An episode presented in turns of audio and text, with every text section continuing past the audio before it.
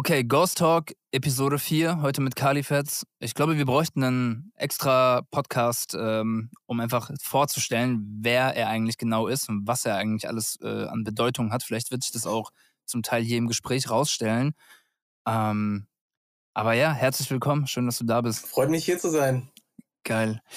Ähm, ey, lass einfach mal direkt reinjumpen. Ja. Lass einfach mal reinrollen. Was ist deine erste Erinnerung an, wie wir uns kennengelernt haben und wie du überhaupt in das West Coast-Ding reingeschlittert bist? Ah, boah, da, puh.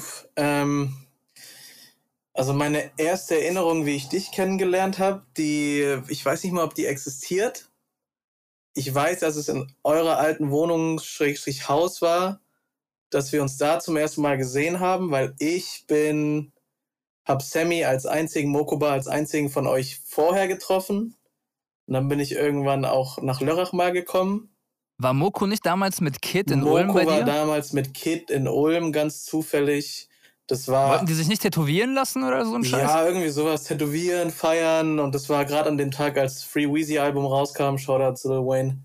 Da habe ich Moko zum ersten Mal getroffen und dieser Kontakt kam zustande. Ich habe mit Homies damals, als Kira und Moko diese ersten berüchtigten Joke-Songs released haben, die sind irgendwie auf meinen Radar geschwommen und so wurde ich dem Ganzen introduced, habe dann irgendwann auf Facebook geschrieben, yo, was geht, ich mache Artworks, die damals richtig räudig waren.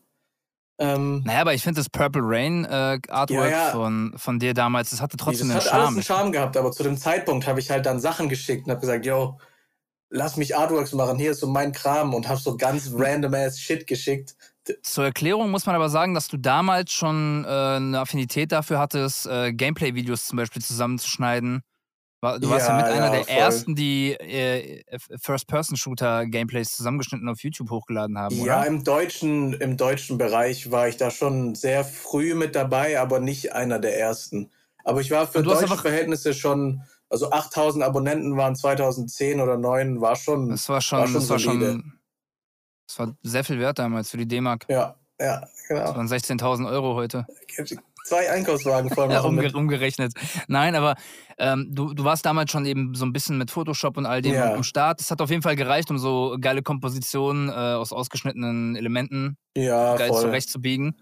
Und das, das war eigentlich der Start, oder? Es ist absolut irre, inwiefern sich das alles, oder wie, wie sehr du dich in, seitdem entwickelt Ja, hast. wir also alle, rein ne? Ähm, aber du, du, du warst ja noch voll der Rookie trotzdem in dem, was du gemacht hast. Immer Also noch. denkst, de denkst du, das war so ein krasser Auslöser, dass du da so einen roten Faden hast und wusstest, ey, irgendwie entwickelt sich das äh, über die Monate und Jahre ähm, dahingehend, dass ich Teil von diesem West Coast-Umfeld bin und äh, mein, also du bist ja quasi der Grafikminister, nennt dich immer so bei uns. Ja, kann man, ja. War das so ein Main-Grund, wo du gesagt hast, okay, ich muss weiter mein Skillset irgendwie aufs nächste Level bringen, ich muss mich auch, keine Ahnung, mit 3D auseinandersetzen und mit all den Trends, die im Laufe der Zeit irgendwie dazu kamen? Oder was hat dich da noch angetrieben? Naja, als Künstler hast du ja immer irgendwo einen Anspruch, ne? Und du siehst auch immer, früher war bei mir ein ganz großes Problem, dass man oftmals ähm, anderen Künstlern zugeschaut hat und immer diese, man hat sich gern verglichen mit anderen Künstlern und das ist halt super ungesund, wenn das so Züge annimmt wie, boah, ich würde, ich schaff das nie, so Zeug hinzubekommen wie Künstler XY. Ähm, und da bin ich froh, dass ich das einigermaßen abgelegt habe. Aber dieser Anspruch war halt immer da, ne? Ich habe halt angefangen für euch musikalische, visuelle Unterstützung zu liefern und davor habe ich für meine eigenen irgendwelche Leaks oder Singles, die ich in iTunes rumfliegen hatte, wollte ich Artwork haben, habe dann selber Artwork gemacht und habe auch gecheckt, ey, okay, unabhängig von euch, die Leute wollen dafür zahlen teilweise.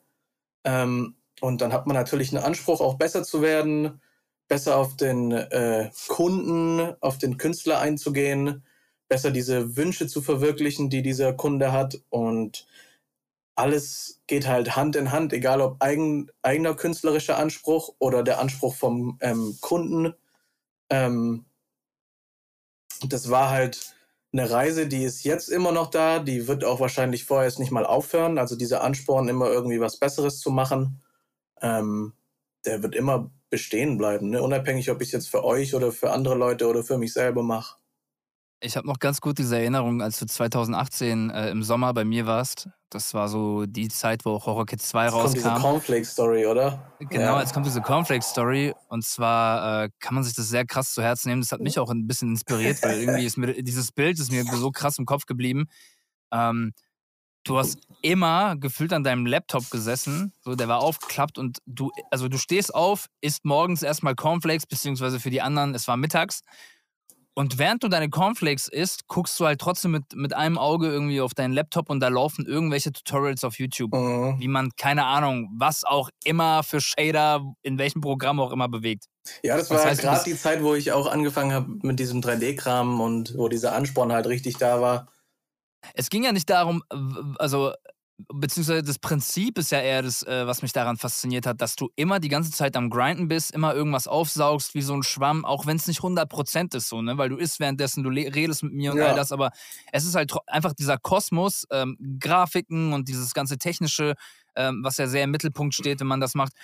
Das umgibt dich ja konstant. Ich glaube auch dein YouTube-Algorithmus ist wahrscheinlich so gefüttert, dass du überall irgendwelche ähm, Tutorials und Ja, Anleitungen how, how gut, to make. ja. Ja, und das ist halt einfach etwas, wa- was man sich krass äh, zu Herzen nehmen kann, ob man jetzt irgendwie Sportler ist, äh, Künstler jeglicher Art oder was auch immer. Ja, das Und stimmt. das war halt damals schon so einer der aller, allerersten Punkte, wo, also, oder aller, einer der allerersten Momente, wo ich diesen überkrassen Respekt vor dir hatte. Das war wirklich so ein Schlüsselmoment, wo ich mir dachte, das ist ein Motherfucker. Der ist so krass in dem, was er macht und er wird noch krasser, genau durch diese Art und Weise durchs Leben zu gehen so und mit- Mindset, an Bro, seinem das ein Mindset. ja, aber nee, es ist halt Ja, wirklich dieses safe. Ding, einfach an diesem Craft zu arbeiten. Ja. Und im Prinzip ist es ja nichts anderes als Training. Ja, safe. Es ja. ist ja konstantes Training, ne? diesen Input sich zu geben. Ähm, und das fand ich so super faszinierend. Eine Sache muss ich korrigieren. Ich glaube, die erste Momentaufnahme, die ich von dir hatte, war tatsächlich auf, Tour. stimmt. Klar. Weißt du noch wo? Bro. Äh, das müsste Stuttgart oder München gewesen sein, weil. Es war in München. Ja. Es war in München zur Dead Stimmt, Adam konnte ich Tour vergessen? Ja, klar. 2016. Ja, Space Ich glaube, ich kam, ich kam aus der Dusche nach der Show, weißt du noch? Boah, Alter, okay, das weiß ich nicht mehr, nee. Das erste Mal, als du mich gesehen hast, war ich nackt. Ja, das trifft auch dein Charakter auf jeden Fall ganz gut. Das ist ja auch dann nicht nur einmal passiert. ähm, Aber ich, war, ich stand nackt vor dir das erste Mal, als wir uns gesehen haben, Alter. Und wir haben uns ich ja davor halt über, schon so über Internet. gesehen, deswegen ist das wahrscheinlich auch nicht mehr so im Hinterkopf, weil das ist ja. Naja, aber es war auch, aber so hat es auch angefangen, so wird es auch irgendwann aufhören. ja, wahrscheinlich. ja, das stimmt. stimmt, aber da- Space Camp da- war geil, ja. Da war ich zum Das ersten als Mal. Fun Fact. Ja. Da gab es doch diese übergeile vegane Lasagne, weiß ich Mhm. noch. Guck mal, so Dinge weiß ich Und nicht. ich Was ich gestern auch- gesagt und gemacht habe, weiß ich nicht Was mehr. das für ein Act war, mich da eigentlich reinzuholen und das eigentlich gar nicht so cool war, dass ich auch mitgegessen habe beim veganen Curry, aber was soll's. das war in Stuttgart. Das war eine andere Ach Stadt. so, ja, war. okay, aber gleiche, nee. Nee, man, Hä? nee, das war die Tour später. Es gab ja Ach, zweimal die, 2016 Tour, die und Space Camp 2017. Tour. Ah, Genau. ja, ja, ja. Man muss okay. an der Stelle natürlich zur Erklärung sagen, ähm, das Catering für so eine große Cruise halt immer abgestimmt Ja, auf die ganzen Personen, die halt mitreisen. Ich glaube, wir waren insgesamt sicher 15, 16 Personen, also mit Lichttechniker und ähm, Soundman etc. Space Camp war ja richtig gut. Äh, ne? voll Also, durchtaktet, klar. so voll durchtaktet. Und ähm, für uns war das ja immer so, als, als ja, wir hatten ja keine, keine Ahnung so, ne? Wir waren einfach kleine Kinder. Ja. Äh, so, ja, hey, das ist äh, unser Grafiker, Können komm, wir ess auch, mit. Wir äh, auch mit essen, eine Schale Curry? ja, ess, ess, ess hier mit, tu das und dies. ja, ja. Hängen hier im Backstage rum, wo die ganzen Laptops von allen, äh, die da arbeiten, irgendwie äh, da sind. Also wir haben halt nicht geblickt irgendwie, weil wir halt natürlich dich kannten, haben wir aber nicht geblickt irgendwie, dass es halt für alle anderen drumherum einfach ein Stressfaktor ist. Ja, und safe. mittlerweile, wo ich letztes Jahr auf äh, Ghost, äh, äh, Ghost Ride Tour war, ne, also wo ich dann die, den Scheiß auch selbst gemanagt habe, du warst ja überall dabei, ähm, habe ich selber halt komplett gemerkt, so, ey, fuck, das ist gar nicht funny, wenn irgendjemand einen Freund von einem Freund mitnimmt und die saufen da noch oder kiffen Guck, oder und ey, das ist, das ist whatever. das Gleiche. Das ist einfach dieses Homeparty-Aspekt. Du machst eine Homeparty, lädst deine coolen Homies ein und auf einmal tauchen drei Leute vor der Tür auf, die irgendwie mitbekommen haben, dass hier eine Homeparty geht. Und da, damals war ich so voll, ey, wieso sind die alle so böse, bösemäßig so, die könnten doch ein Ja. bisschen chilliger sein und all das. So, ein paar Jahre später habe ich es halt komplett verstanden, Ja, Alter. Das ist voll. doch so unangenehm im Nachhinein. Ähm, aber ja, klar, in dem Moment war das wirklich so, hä, als ob es ein Problem ist, wenn jemand mit ist. Ja, so, ne? dumm das auch, halt so, aber was soll man lernt halt nur dazu. ja, ne? ey, man lernt halt dazu. Ja, ne? wir waren halt wirklich wie so, stell dir vor, du machst halt einfach seit, seit Jahren über gerne Mucke. So, und auf einmal bist du auf so einer Tour und spielst vor 1000 bis 1500 Leuten irgendwie deine Songs und die Leute kennen noch die Songs. Das ist halt voll das Paradies. Ja, Also, es ist voll. halt wirklich wie so ein Bällebad im Himmel, Alter, für einen Dreijährigen, keine Ahnung. Obwohl ein Dreijähriger sollte sich nicht im Himmel aufhalten, aber das ist eine andere Story. Ähm, RIP an alle. Ähm, was, ich habe mir so viele Punkte rausgeschrieben, Alter. Ich, ich muss mal ganz kurz. Ja, aber wenn wir Blick eh drauf werfen. schon bei Tour waren, kann ich ja auch ganz kurz um anschneiden, wie schön das war für mich, ähm, auf Ghost Red Tour mit zu sein und das alles auch zu sehen, wie sich das irgendwie langsam in eine, in eine richtige Richtung aufbaut, in Anführungszeichen, weil das ist ja auch immer so, vor allem wenn man Nischenmusik macht, ist es immer so ein bisschen, also ohne das jetzt werten zu meinen, du weißt, wie ich das meine, Nischenmusik. Nee, es ist ja, es ist ja sehr nischig, Ähm, ne? Wir sind ja auf gar keinen Fall äh, im Mittelpunkt der Ja, Szene oder voll. überhaupt Bestandteil der ist Szene, es halt wenn auch so viel will. schwieriger, irgendwie konstant ähm, oder exponentiellen Erfolg so zu sehen. Und dann aber mit auf Tour zu sein und wie du dein Set spielst und wie wichtig dir auch deine Performance ist und so. Ich weiß noch, das war in ähm, München, glaube ich. Äh, da musste ich dann, da musste ich, habe ich so eine, ein paar Tränchen verdrückt, als du, ich glaube, Himmelstadt performt hast oder so. Das war einfach schön. Das hast du mir Ja, erzählt das sogar, war einfach ich schön mit es noch. anzusehen. So, die Leute singen deine Texte mit, die du damals irgendwann geschrieben hast. Und Horror Kid 1 war für mich voll das Ding. Boah, ich habe Artwork mit Dani W. damals noch gemacht zusammen. Shoutouts. iTunes Charts, Ja, Platz Shoutouts. Nummer 1. Boah, crazy, Mama. Nee, ich glaube, wir waren auf drei. Ich, ich, ich glaube, wir waren auf drei, war oder? eins, glaube ich. iTunes, war iTunes eins? war okay, eins, krank. ja. Crazy. Ich wollte Das damals so sogar noch diesen Screenshot einrahmen, habe ich aber nie gemacht. Und ja, Digga, was soll's. Mittlerweile hast du. Was, was, was hast du bekommen von IND Eine Platin? Ich habe eine Platinplatte und eine Goldplatte vor mir hängen, ja. Weil du an einem Song mitgewirkt hast, der Platin gegangen ist. Ja. Also du hast das Cover gemacht. Ich habe das Cover fürs Album gemacht und einer der Songs auf dem Album ist halt irgendwie Platin gegangen und das Ash Nico Album ist Gold gegangen. Crazy. Ich, weißt du, ich sag immer, das Auge hört mit. Und das ist halt true. Ja, mag Willst du, sein. willst du da mitgehen? ich würde da mitgehen, ich, sonst würde ich wahrscheinlich nicht für Musiker arbeiten. Ähm, aber wenn man es nüchtern betrachten will, dann ist es natürlich eigentlich scheißegal für viele. Aber mich freut es dann immer, wenn Leute dann doch voll Wert drauf legen und ähm, einfach das genauso sehen wie du und ich. So, das freut mich am meisten. Sag mal, wenn du jetzt schon äh, sagst, dass du mit Musikern zusammenarbeitest, du bist ja auch unabhängig von nur mit Musikern zusammenarbeiten in anderen Branchen tätig gewesen. Was ist die dankbarere Kundschaft? Ist es dann eher so, sind es diese größeren Corporate-Sachen oder ist es dann eher ein Cover für einen Artist äh, zu machen? Ne? Unabhängig jetzt davon, ob dich ein Major-Label äh, anschreibt oder der Artist direkt. Aber er, erzähl uns mal ein bisschen die Pros und die Cons und äh, ja, die, einfach die Unterschiede. So und was, was du persönlich daran vielleicht mehr oder weniger feierst. Ja, ich habe ja jetzt auch noch nicht so viel Corporate Jobs unterm Gürtel. Äh, ich hatte jetzt letztes und vorletztes Jahr hatte ich dieses Adidas-Ding und dieses Converse-Ding. Shoutouts Obi und Japari, die mich damit ins Boot geholt haben. Ähm, das ist natürlich eine ganz andere Welt. Du hast auf eine gewisse Art und Weise viel weniger Freiheiten. Das Ganze geht viel strikter irgendwie vonstatten. Du hast auch viel mehr Instanzen, die dann da irgendwie, das ist halt dieses klassische zu viel Köche in der Küche versalzen die Suppe Type Beat. Ähm, das war dann schon interessant, irgendwie diesen Kontrast mit anzusehen zwischen, okay, ich habe jetzt eine Person, die irgendwie Musik macht am Ende und die will ein Artwork haben oder ein Visualizer oder was auch immer. Und eine Kette von drei Agenturen, die alle irgendwie dann nach oben reporten müssen zu irgendwelchen Anzugträgern.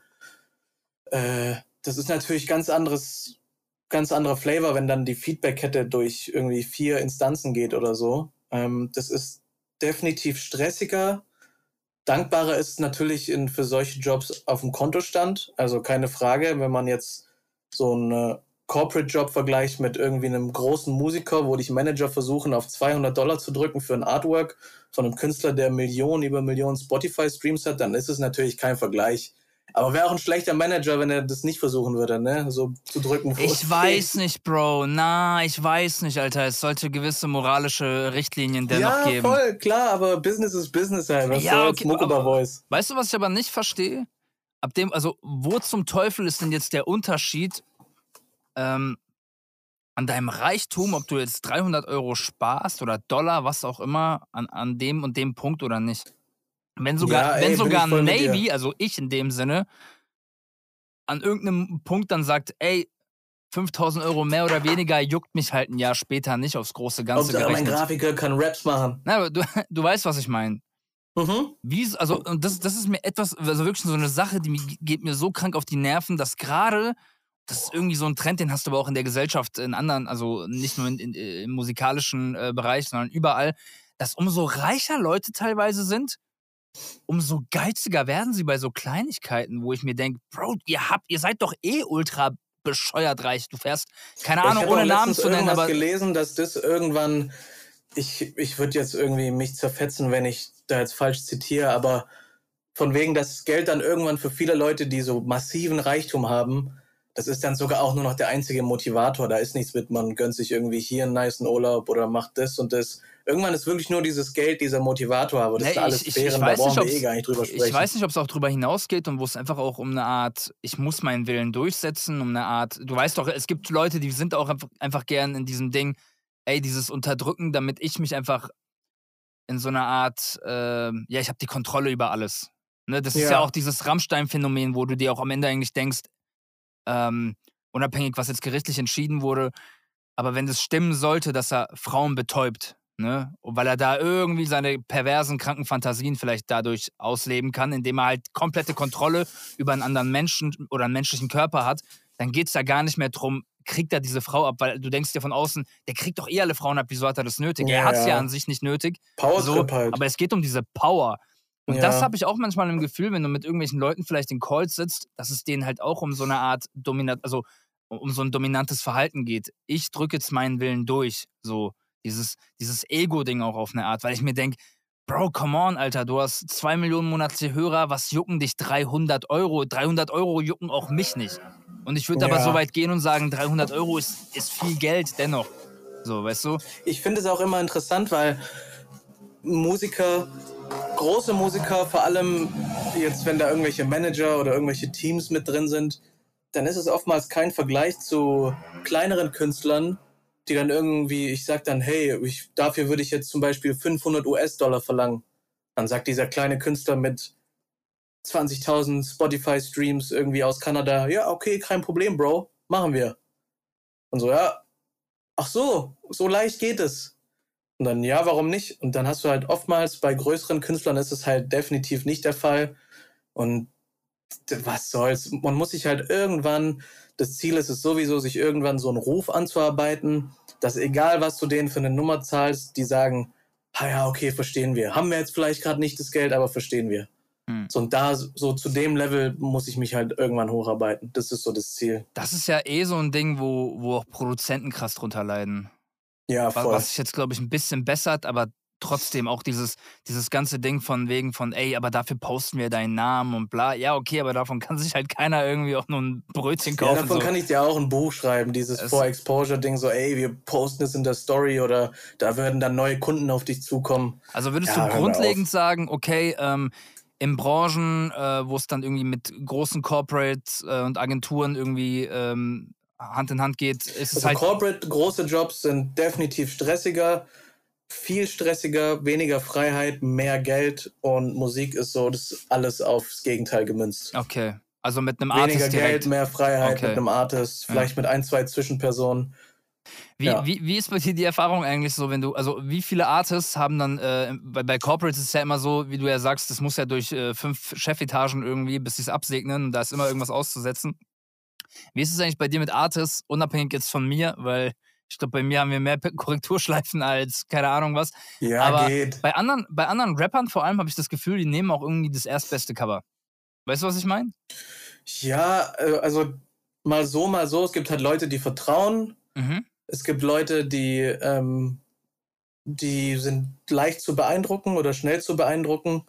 Ähm, ja, und das ist dann eher so, das sind die zwei Arten von Personen, die dann eigentlich direkt Artworks abnehmen, ohne irgendwie Korrektur schleifen zu wollen oder so. Es, es gibt dann so jemand wie äh, Mokoba, der leicht zufriedenzustellen ist und der die Sachen eh grundsätzlich nice findet, die ich mache. Ähm, und dann gibt's halt andere Leute, die generell gar nicht, die sich gar nicht so bewandert sind in dem Ganzen, was denn der Anspruch sein sollte oder ja, was die Norm oder was, was der Marktwert von sowas ist. Ähm. Äh, ich finde es ganz schlimm auch, das habe ich persönlich das Problem auch, selber nicht zu wissen, was man genau möchte. Man hat einen gewissen Vibe im Kopf, also ich, ich kenne das Gefühl, aber das Gefühl äh, kriege ich erst bestätigt, wenn ich es erst sehe. Aber ich kann dir jetzt ja. nicht genau erklären, was ich möchte. Da ist Gott sei Dank Kira ja immer das äh, Bindeglied zwischen uns, weil er ja eigentlich mit dir die ganzen Sachen designt, also beziehungsweise du bist halt die ausführende Hand und er ist ja, also auch der Inputgeber. kann man immer sagen, dass wenn von dir irgendwelche Sachen rauskommen oder so, ist Art Direction immer von Kira.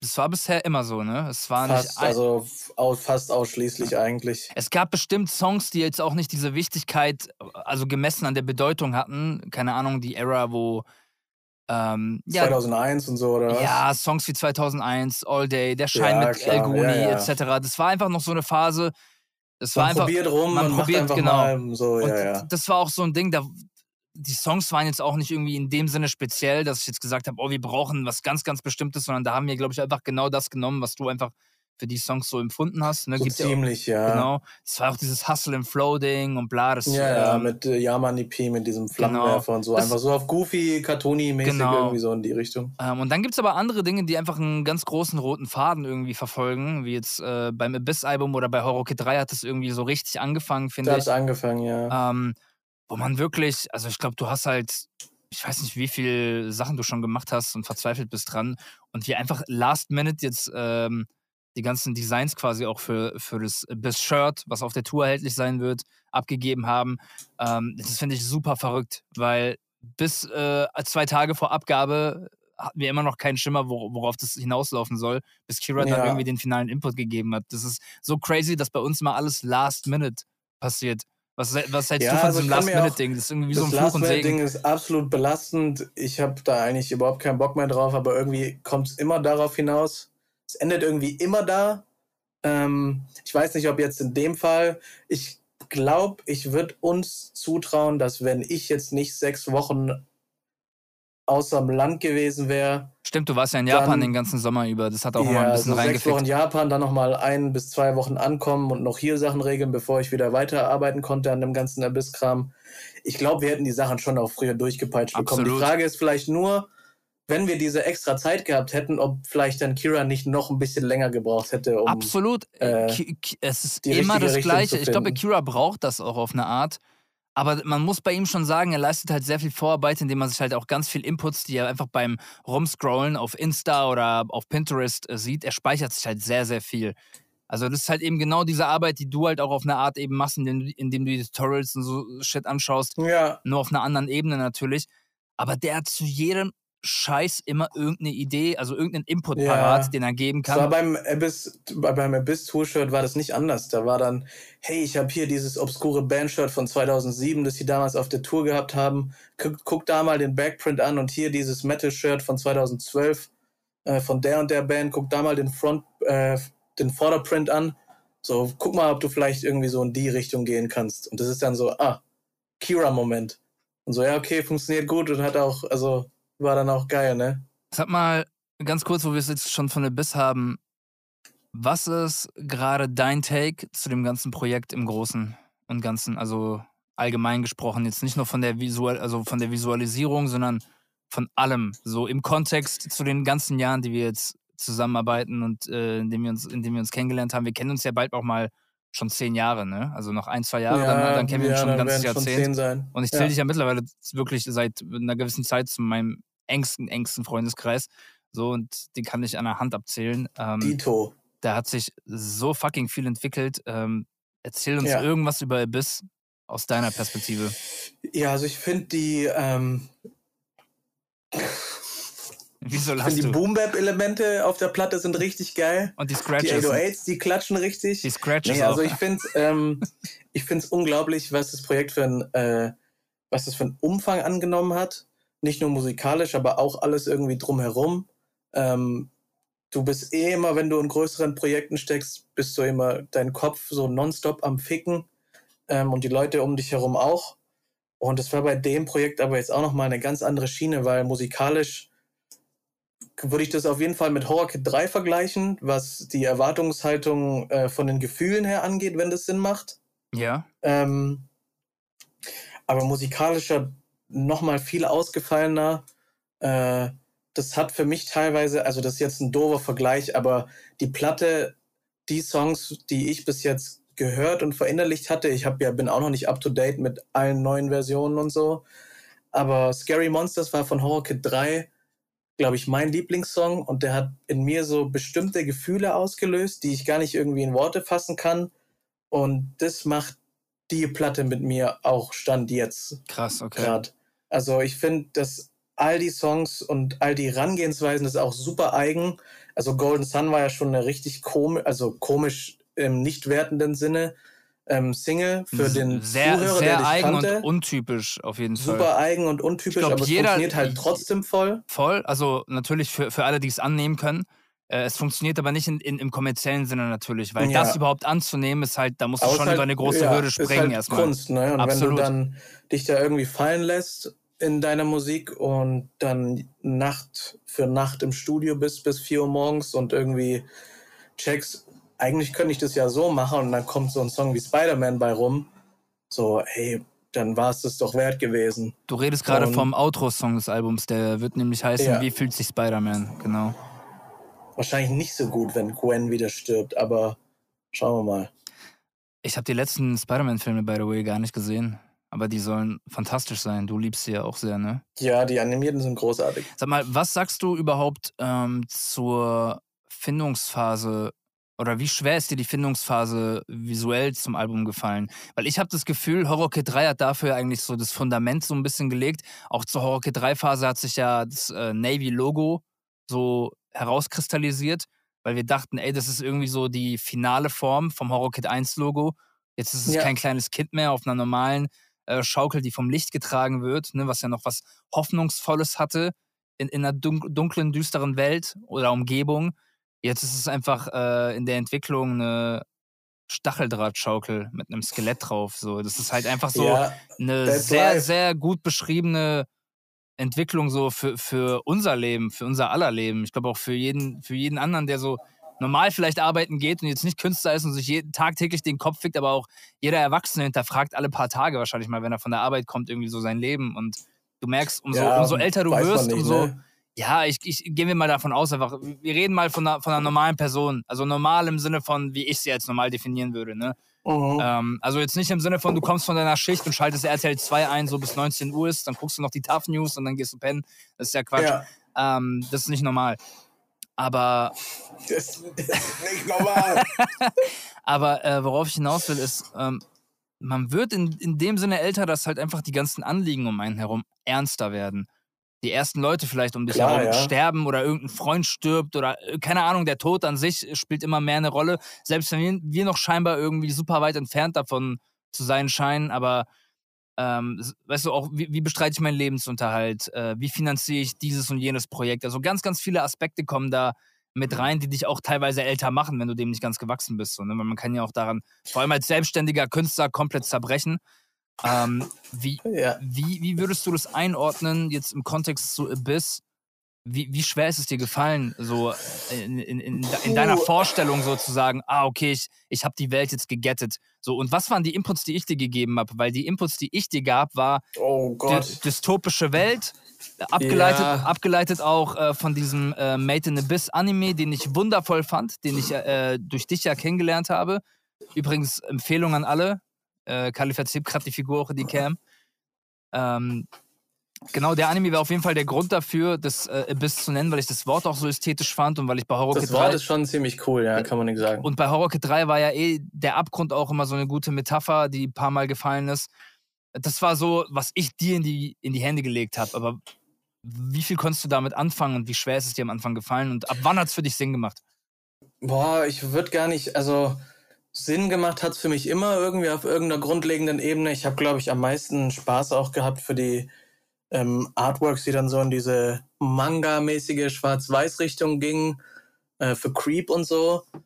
Da hat es für mich dann irgendwie Sinn gemacht, wie das Ganze aussehen kann. Und jetzt war halt bei Abyss irgendwie die Frage auch, ob man das irgendwie weiterspinnen kann.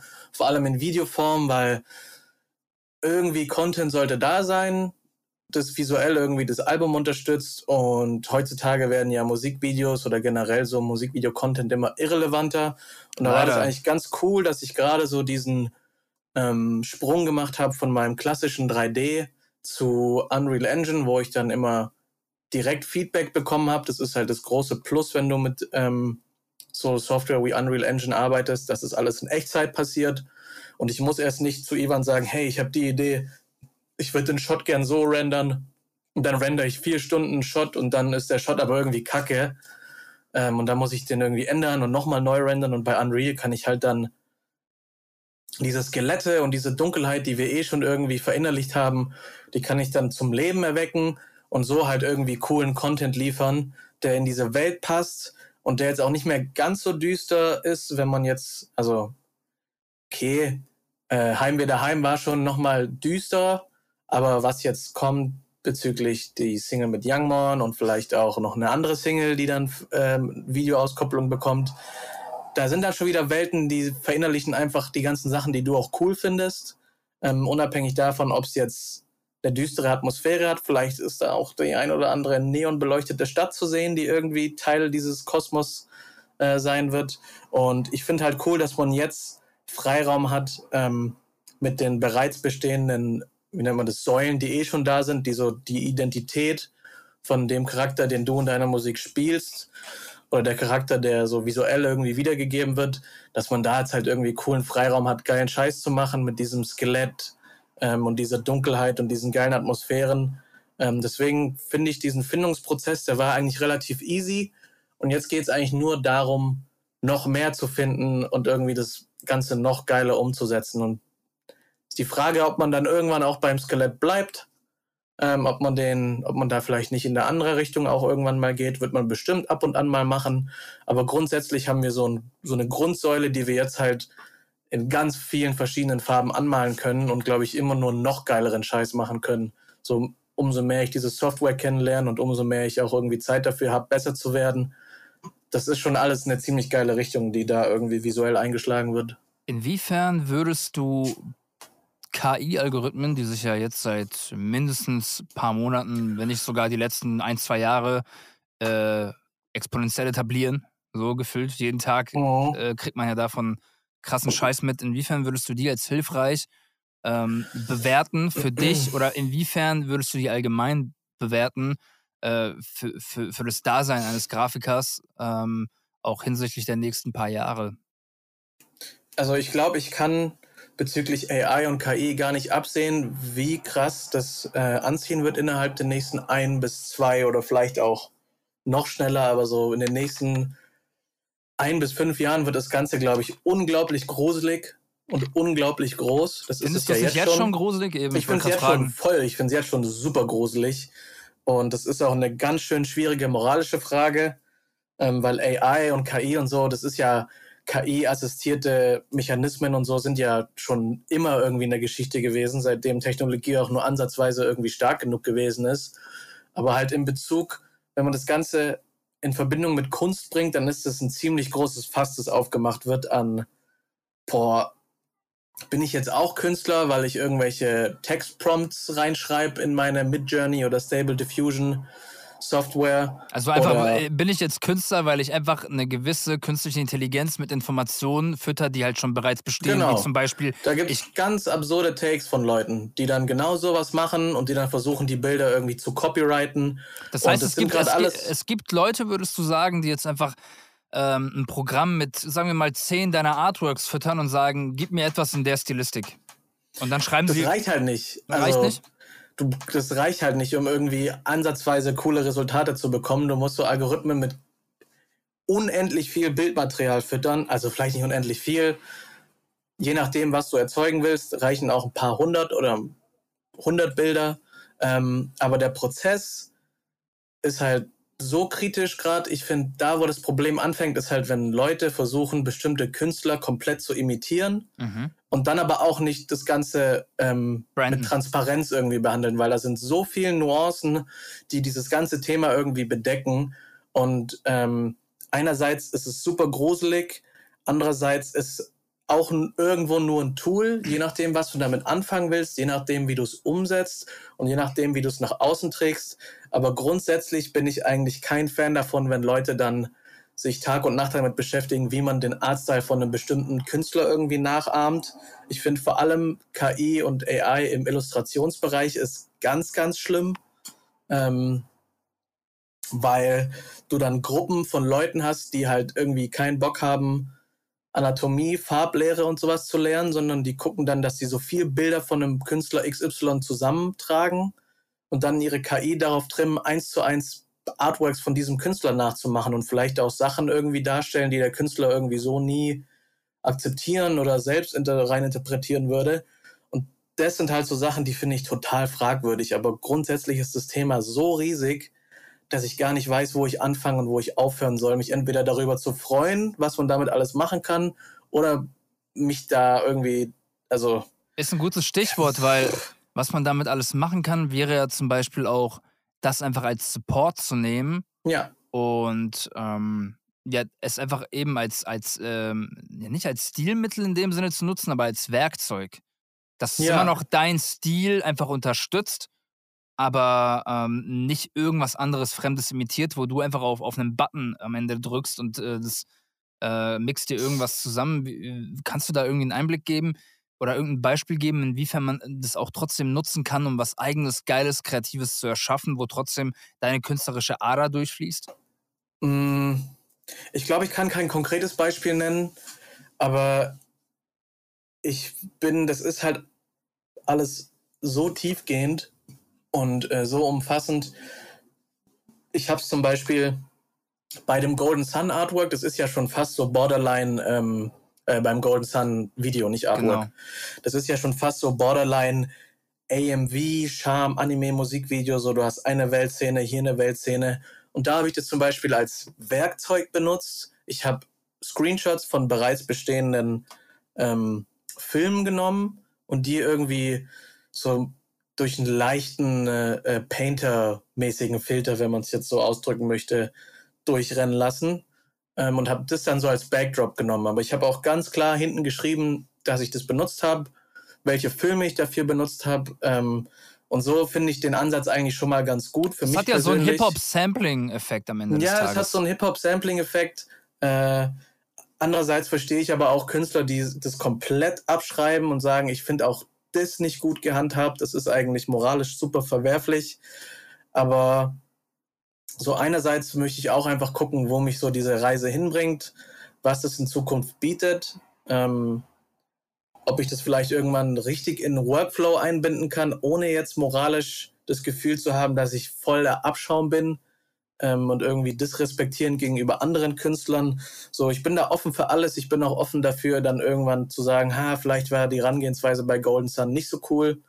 Äh, vielleicht hätte ich es irgendwie anders machen ich sollen. Ich finde, das Video ist auch zum Song, also im Kontext zum Song, wundervoll geworden. Also ja, super solide. Ich habe auch Künstlerfreunde, die zu mir gesagt haben, ey, die fanden das auch super geil, die auch selber viel mit visuellen Medien arbeiten. Und so demnach weiß ich gar nicht, was auf mich zukommt, inwiefern ich das irgendwann einbinden will, aber KI und AI ist auf jeden Fall in Thema oder in Bezug auf Kunst in Kombination mit Kunst voll gruselig und es wird auch nur noch gruseliger werden, wenn man glaub, sich diese ganzen Sachen wie Runaway und so anguckt, wo glaub, du mit Journey-Bilder ja. dann zu Videos machen kannst. Ich glaube, das wird aber auch Züge, äh, so. in Bezug auf, auf äh, Musiker nicht äh, großartig was nehmen. Safe, das hat, ging ja auch voll durch. Als dieses Drake-Ding da, da hat ja, haben sich Warner und so, die haben sich alle eingeschissen. Ich habe mit einem, ich habe mit einem Musikerkollegen ähm, einfach auch drüber gesprochen, als ich in Köln war und habe ihm auch geäußert, ey, irgendwie macht mir das ein bisschen Angst. Ähm, nicht nur, dass es möglich ist, okay, man kann, äh, hier Moko macht es ja auch immer den Spaß, der füttert ja irgendeinen so irgend so Algorithmus, füttert er ja manchmal mit unseren Sprachmemos und dann schreibt er irgendwelche Texte, die wir so nie gesagt haben und schickt uns das quasi als Memo. Voll scary, Mann. Also, das ist richtig scary, Alter. Also nach ein paar Memos, die ich schon von ihm geschickt bekommen habe, wäre ich der Obernazi äh, 1000, Alter. So, das also das ist, ist halt wirklich krank. krank, was man halt Leute sagen lassen kann. Ja, vor allem, wenn du so eine Stimme voll. wie ich vor allem hast, Geld relativ ähm, eigenständig eigen, und markant ist. Sehr ja. markant und eigen klingt, halt die Klappe, Alter. Es gibt genug Leute, die würden den Scheiß glauben, so. Aber unabhängig davon, ähm, was, was mir nicht nur Angst macht, ist die Möglichkeit dessen, sondern auch, wie fassen die Leute das auf? Weil das ist mein nächster Punkt. Eigentlich würde ich immer äh, sagen, ey, kein Künstler dieser Welt will irgendwie eine KI-generierte Band hören oder eine Stimme hören, wo du weißt, das ist eigentlich gar kein echter Mensch dahinter, da ist ja keine echte Emotion dahinter. Das ist halt einfach nur die Summe von keine Ahnung, wie viel Faktoren und Informationen aus dem Internet oder wo auch immer. Es ist einfach, äh, ich meine, eine KI funktioniert ja nur mit Informationen, mit, also die kann ja nicht kreativ per se sein. Ja, genau. Sie, sie nimmt ja einfach nur Informationen, die sie äh, bekommt, also Input und kombiniert den einfach entsprechend zusammen. Ja. Ähm, dass es dann aber Leute gibt, äh, ich glaube, es gibt auch in Asien, in Japan, glaube ich, die erste ähm, KI-K-Pop-Band. Und die, ja, also ich die weiß spielen nicht, ob, halt, aber da, also sind das, halt, aber da, da kommen ja Leute. schon echte, da sind ja schon echte Tänzerinnen und so in den Mocap-Suits, aber es ist halt eine digitale Band so. Es, ist, es, es, es gibt niemanden, der diese Musik in dem Sinne halt macht. Weißt du, da ist jetzt nicht jemand, der halt irgendwie äh, mit, mit, mit bestem Gefühl irgendwie was performt. Da spielt niemand irgendwie eine Gitarre. Weißt du, es gibt ja die Doch, das, Gitarristen. sind, das ist ja keine, das ist ja keine AI-Mucke, was die da machen. Sondern? So das Gleiche kannst du ja, das ist ja schon echte Musik, das ist nur, wie so, die haben halt digitale Bandmembers sozusagen. Das ist wie Ja. Gorillas schon fast. ja, aber Gorillas Da ist ja, steckt ja tro- schon echte Musik hinter. ganz kurz, sonst habe ich es falsch verstanden. Wurde die Musik von einer künstlichen Intelligenz Nee, komponiert? ich glaube nicht. Weil das ist, wie ich es gelesen habe. Das ist, Vielleicht äh, meinst du dann aber eine andere Band. okay, vielleicht reden wir von zwei Vielleicht reden wir Dingen. aneinander vorbei, das kann auch Naja, sein. aber worauf ich hinaus will, ist, es gibt bestimmt Künstler, die einfach zufrieden damit sind, dass sie sagen, ah, okay, ich nehme jetzt einfach irgendein generiertes Artwork von irgendeiner KI Okay, ja, für mein Album so. Und da steckt Voll. ja aber keine Gibt ja auch Emotion. im doch. passiert ja die ganze Zeit im Deutschrap. Das wollte ich dich vorhin lustigerweise auch fragen, ähm, weil ich ja gesagt habe, im Vergleich, also, da- dass andere Rapper so im Durchschnitt eher die erste Cover-Idee direkt nehmen. Was hältst du davon, wenn du immer, oder was ist deine Meinung dazu, wenn du immer durch äh, neuen Cover-Artworks äh, bei, bei Spotify irgendwie drüber klickst und äh, schaust? Ich finde, die meisten Sachen sehen wirklich aus wie bei Google einfach auf gedownloadet. So, es sieht so ja generisch Anspruch, aus, Das, hab ich, ist halt haben wir ja vorhin darüber gesprochen. Der Anspruch ist ja gar nicht da für die meisten. Ich finde So. das super schwierig. Ich kann auch einen Künstler gar nicht, also das bestimmt auch wirklich, wie, wie ernst ich einen Künstler nehmen kann, wenn mir jemand seine neuen Sachen schickt oder wenn mir irgendjemand was vorschlägt. Keine Ja. Ahnung, irgendjemand 10, 20.000 monatliche Hörer, du siehst schon, ah, okay, da entwickelt sich was, der nimmt es ernst und dann gehe ich aufs, ähm, au- auf das Profil und das sind dann wirklich irgendwelche komischen fucking 3D Artworks, Alter, die so aussehen wie von 2014, äh, keine Ja. Ahnung. Irgend so ein, irgend so ein Meme-mäßiger Scheiß, irgend so eine Funko-Pop-mäßige 3D-Figur, die so einen Lean- Lean-Behälter äh, in der ja, Hand hält. gut, also B- mäßig so, weißt du? Und dann denke ich mir so, kannst ja, ja, jetzt nicht come on, Funko Pop, Bro. äh, du kannst ja jetzt nicht als negativ einstimmen, wenn ich tue ich auch gar nicht so. Du weißt aber, was ich meine, von, dieses, von der Kopfform und alles. Und dann denke ja, ich mir ja, so, ich mag den, den Stil mag ich auch nicht so. Aber ich hasse ja auch Funkos, ich, ich alle. liebe Funkos. Aber du weißt, was ich meine. Ähm, das ist ja wirklich schon so ein Stereotyp Voll. Ca- Ich Cover-Artworks. auch, also ich kann auch Art, Leute, die schon, für die ich schon gearbeitet habe und die mal mit mir arbeiten wollten, die dann jetzt auch angefangen haben, ihre Cover AI zu generieren und so. Ähm, und dann auch irgendwie in die Story gepostet haben von wegen, yo, wenn ihr Artwork braucht, dann meldet euch bei mir oder posten dann sechs verschiedene Artworks, die nichts miteinander zu tun haben. Welches findet ihr am geilsten für meine nächste Single? Und alle sehen halt irgendwie rotz aus. Und es ist halt dann schade mit anzusehen, aber dieser Anspruch besteht halt nicht bei den Leuten. Und es ist vollkommen okay. Ich finde es schade, du findest es schade.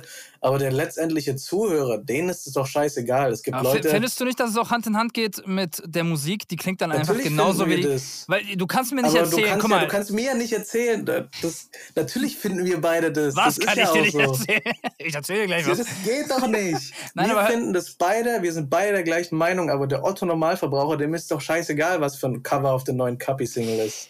Das, ja, aber komm schon, die Kapi-Singles klingen halt einfach genauso, wie viele auch guckst. So, das klingt einfach so. Wo vielleicht, ja, womöglich. Ja, nee, bei aller Liebe, so. Das ist halt alles eh, das ist nicht mehr. Also brauchen wir eh gar nicht mehr reden, sondern ähm, was ich dir nur sagen will, ist, ja, die Leute nehmen das in der Regel einfach so als gegeben hin. Aber Ja. vielleicht ist das ja auch erst recht der Grund, dass dann Leute dir oder mir schreiben, immer noch zu Horror Kid 1 zum Beispiel oder allgemein zum ästhetischen, ähm, zum, also zu, zu, zu diesem ganzen ästhetischen Merkmal von uns, wie, wie unfassbar krass unsere Visuals, Videos teilweise oder Cover-Artworks sind. Voll. Weißt du, was ich Und meine? das ist schön, das ist schön mit. Es ist halt und überschön und, hören. vor allem, wie oft, also wie oft würde sich überhaupt jemand äh, die Gedanken machen, so, äh, also, oder diese, diese Hürde überhaupt zu gehen, ey, ich schreib dem jetzt, dass ich das Cover geil finde. Also da, da muss ja das Cover schon irgendwie sowas Besonderes, so einen Charme, so eine Seele haben, dass du überhaupt auf die Idee kommst, mir das als DM zu schreiben, dass du es geil ja. findest. Weil ein ganz geiles Cover ist halt, da denkst du dir so, oh ja, geiles Cover, deswegen schreibe ich ja noch niemandem eine Nachricht. Aber irgendwas muss es ja auch schon so krass richtig machen, beziehungsweise so krass rausstechen, so dass Leute halt nur auf das Cover, auf das Visuelle bezogen, mir schon äh, Lobeshymnen schreiben, so. Weißt du, was ich meine? Ja, und, und für solche und, Leute macht man das ja auch. Genau, und das sind aber auch nicht so ultra wenige Leute, selbst wenn es ein paar tausende Leute sind. Aber auf jeden Fall würde es nicht so krass auffallen, wenn sich, wenn sich halt irgendwie in der Tendenz, wenn, wenn in der Tendenz mehr Mühe da reingesteckt würde, so. Weißt du, was ich meine? Das meine ich ja. So, den Leuten fällt es schon, ob sie ob es bewusst wahrnehmen oder nicht, aber unbewusst sticht es schon raus irgendwie, dass sie sich denken, ah, irgendwie sieht es gerade passend auch zum Song aus und geil aus und der Song klingt vielleicht noch eigen dazu. Weil ich kann mir nicht vorstellen, dass ein James Blake oder große Künstler unserer Zeit, also Musiker unserer Zeit, ich glaube, die machen, also wenn du dir viel, stell dir vor, du machst dir ultra viele Gedanken zu, zu der Musik und dann sagst du beim Cover einfach, ja, nimm einfach whatever. Das macht ja auch, das geht ja gar nicht Hand in Hand. Das macht nee, gar das keinen Sinn. Das passiert ja auch nicht. Egal ob James Blake oder Travis Scott, da siehst du ja auch, da ist ein Team dahinter. Oder Absolut. So, weil die, die eigene Kreativität ist, aber viele große Künstler, die legen da ja schon auch Wert drauf. Das müssen die ja auch. Ist halt alles Außenerscheinung, ne? Aber ähm, ja. Also und dann hat Drake halt manchmal auch so Certified Loverboy Artworks, wo man sich dann auch drüber streiten können, weil Da, da habe ich das Emojis Gefühl, also ich fand, ich fand das letzte geile Drake-Cover ist schon ein bisschen her, tatsächlich. Ähm, ja, das For the Dogs Artwork sieht geil aus. Das sieht cool aus. Wird er das Bild nehmen, was er für seinen Sohn, äh, was sein Sohn gezeichnet ja, hat? Ja, also so habe ich geil verstanden, finden. ja. Aber die, ich glaube, dieses Emoji-Ding, was er da gemacht hat und all Honestly, das. Nevermind fand ich aber auch ganz geil, dieser Schriftzug. Also. Nee, wie, hieß ja, denn, wie hieß denn das Album mit dem, mit dem ganzen, äh, äh mit diesem äh, gleichen Emoji immer drauf? Äh, Certified Loverboy war das. Certified Loverboy, genau. Ähm, keine Ahnung, ich denke mir so, vielleicht ist da irgendein Marketing-Team, was sich denkt, ey, könnte vielleicht meme-mäßig viral ja, gehen Bro, oder whatever ist, so, aber ich finde das halt furchtbar so. Ich, ich mag auch den Künstler dahinter, das ist halt, ich weiß halt, du weißt ganz genau, der hat absurde Summen für dieses Artwork bekommen und es ist halt dann einfach irgendwie komisch mit anzusehen, aber Vor allem, wenn du in die halt Diskografie Kunst. gehst, wenn du in die Diskografie ja, von Drake gehst, weird. dann guckst du die ganzen Über Cover komisch. an und dann siehst du das da, ich weiß ja. es nicht, Alter, das ist so schwierig irgendwie. Wer hat eigentlich in deinen Augen so, wel welcher Rapper, Musiker, was auch immer, hat so national, international ist egal, hat die geilsten Cover-Artworks, wo du sagst, boah, das geht immer hart, das trifft's immer? Inzwischen nicht mehr, aber früher als äh, ähm, Post Malone noch mit diesem, mit diesem, äh, mit äh, 100 BR zusammengearbeitet hat, ähm, die Sachen waren immer ziemlich, ziemlich fett. Äh, und Bones aber auch, also uh, nicht, ja. äh, also USA Bones, wissen wir. Team Sash Bones. Team Sash Bones. Ähm, Shoutout an Sani an der Stelle. Shoutout an meinen Homie Sani, der auch sehr involviert ist äh, in der ganzen Team Sash, äh, Team Sash Visualisierung. Ähm, die Sachen sind immer richtig geil. Die treffen schon immer irgendwie auf eine bestimmte Art und Weise. Ich liebe auch den Shit, den Sani immer postet, Alter. Ja, voll. Diese ganze Skull-Ästhetik, aber in düster, Dark Souls, ja. Elden Ring angehaucht. Ich liebe das. So, es, ich muss, den musst du mir mal unbedingt vorstellen. Ich will den mal kennenlernen. Ja, ich habe letztens erst mit dem gehangen. Also, ich weiß, ihr wart, in, ja. ihr wart in Holland oder an der Grenze Holland, zu Holland? Grenze, an der, ja, knapp ja. in Holland, ja. Sehr nice. Sag mal, wo wir schon so viel über Workflow und äh, diese ganzen Dynamiken sprechen, das ist jetzt eine lustige Frage vielleicht, die wird dich vielleicht ein bisschen aufgehört catchen. Aber was ist in deinen Augen anstrengend und aber auch irgendwie geil, also verschiedenste Aspekte in der Zusammenarbeit mit mir. Was findest du cool? Was findest du schwierig? Wie ist überhaupt die Zusammenarbeit mit einem Navy? Wie kann man sich das von außen vorstellen? Wie, weil das du, wie ist Kontakt zustande gekommen? Wie, weil ich habe mich das selber noch nie in der Form gefragt, aber ich dachte irgendwie, lass es mal die Leute wissen. Also. Ich bin gespannt. Ähm, ich glaube, das Anstrengendste ist, dass du dich oft dann voll reinsteigerst in auch viele Sachen, die schief gehen können oder nicht vergessen werden sollen. Und du hast so eine Angewohnheit, wenn du dann über wichtige Sachen sprichst, die gemacht werden sollten, dass du dann entweder in einer Sprachnachricht oder in multiplen Sprachnachrichten immer die gleichen Sachen wiederholst mit anderem Wortlaut. Und das hört bis heute nicht auf, Vielleicht ist es ein bisschen weniger geworden, weil ich auch oft gesagt habe, ja, Bro, Alter, brauchst mir jetzt nicht achtmal das Gleiche sagen. Ähm, aber sonst, unabhängig davon, gibt es eigentlich nicht viel negative, gibt es eigentlich gar keinen negativen Aspekt, wenn ich jetzt so drüber nachdenke. Weil du peilst ja meinen Film, du peilst meinen ja. Anspruch und ähm, es muss ja nicht zwischenmenschlich sein, weißt du, aber so ja. rein objektiv, wie kommt man so vom Punkt Null zum Ergebnis? Ja, rein objektiv würde ich vielleicht sagen, ich fände es wahrscheinlich besser, wenn du vielleicht eine klarere Meinung zu den Sachen hast, die du dir vorstellst manchmal, mhm. weil oft fehlt es da so ein bisschen und dann ist halt Kira immer so der Anker, der dann irgendwie einspringen muss oder nicht, nicht, mal muss. Ähm, aber ich glaube, wäre vielleicht geil, wenn du manchmal so eine klarere Vision hättest, aber ich verstehe auch, warum das vielleicht nicht da ist, weil die auch, du musst ja erstmal gucken, in welche Richtung die Musik geht und da macht es dann natürlich auch vielleicht nicht unbedingt Sinn, wenn du zu jedem visuellen Flavor oder Anspruch irgendwie direkt was zu sagen hast. Und das muss ja auch nicht immer sein, wenn trotzdem ein gutes Resultat bei rumkommt. Deswegen könnte ich das nicht mal ankreiden. Es ist halt, also ist halt nur einfach so. Nee, das sehe ich absolut so. Ich äh, nehme mir immer wieder vor, mehr zu grinden so und äh, viel mehr ästhetischen Input mir äh, zu, zu geben. Also auf bewusster Ebene. Und dann denke ich mir so, ist es nicht ein bisschen zu verkrampft? Weißt du, was ich meine? Weil ich weiß ja, was ich liebe, so. Ich weiß ja, wenn ich irgendwie bei Elden Ring in diese Unterwelt abstürze, so, das ist halt im Prinzip genau das, wo ich mir denke, ich meine, Heimweh daheim sieht ja auch, könnte ja auch bei Elden Ring so stattfinden. Sieht ja ein bisschen aus wie ja, Nocron okay, bei Bro. Sieht schon gut Nein, aus, aber von der vom du weißt doch, was ich meine. Ich sage ich rede nicht vom, von der Qualität, sondern ja, ja. vom Vibe, ne? Du hast da vom Vibe, so eine ja, von mir aus, ja. zerfallene Kirche, überall Skelette, der Mond scheint hell. Es ist so ein kleiner Blauton irgendwie in der Luft und all das. Das sind alles so Vibes, ne? Ich, ich liebe das. Alter, bei Elden Ring habe ich so oft mein Handy rausgeholt. Ich weiß, man kann auch Screenshots machen, ich weiß. Aber ich habe einfach so oft mein Handy rausgeholt. Navy-Moment. So, und den Bildschirm abfotografiert, weil ich oh, mir dachte, Mann. wie crazy ist das? Das ist nicht normal. Ja. Ne, ich meine, Gaming ist ja auch eine, eine, Form von visuellem Input, ne? je nachdem, ja, wie man voll. drüber nachdenkt. Aber ist ja auch Kunst auf eigene hab, Art und Weise. Ich habe das ja trotzdem irgendwie dauerhaft. Oder ey, keine Ahnung, hier ich bin gerade immer noch am, am, Berserk dran. So, uh. der Berserk-Manga ist so, ich glaube, ästhetisch so die krasseste Inspiration, die ich seit, seit ich lebe hatte. Das ist so crazy. Ich bin das so, ich bin lustigerweise jetzt gerade in so einem Kapitel, ähm, da, äh, da hat Guts gegen so ein Schlangenmonster gekämpft und ich schwöre dir, wenn es dieses Kapitel nicht gegeben hätte, dann hätten die bei Zelda im Wassertempel niemals den Endboss so gemacht. Bei wie? Bei welchem Zelda? Äh, bei Ocarina of Time, da ist doch im, im Wassertempel, Wassertempel, da ist doch, da kämpfst du doch am ah. Ende gegen so eine Schlange, wo aber eigentlich das eigentliche Wesen ist ja so dieser, dieses Ballding in ihr drinne. So. Und das ist einfach genau das ah, Prinzip. Ja, ja, ja, okay. Das ist einfach genau das Prinzip wie von diesem Monster aus Berserk. Und ich sehe die ganze Zeit Stellen, wo, wo, wo du ganz genau. Wenn, ah, du hast das Schwert vom Sky, äh, vom Sky-Ritter noch nicht gesehen in Berserk. Ne? Doch, natürlich, klar. Hat man schon, ja, dann weißt ja, du, so, wenn das Schwert nicht existiert hätte, dann würde Rykard Schwert in Elden Ring auch nicht so aussehen, wie es aussieht. Ey, du siehst so viele Sachen in diesem Manga, der halt in den. Nicht hier? Crazy. Du hast sogar ein Tattoo davon. Ähm, es gibt so viele Sachen in, in, diesem, in diesem Manga, wo du einfach merkst, crazy, Alter, das Spiel hat sich daran orientiert, das Spiel hat sich daran orientiert. Ah, das, in dem Spiel ist das eine Huldigung an Berserk.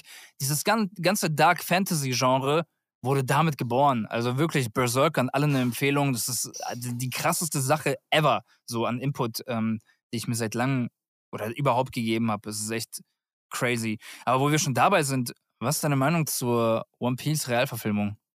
Oh, ähm. Themensprung.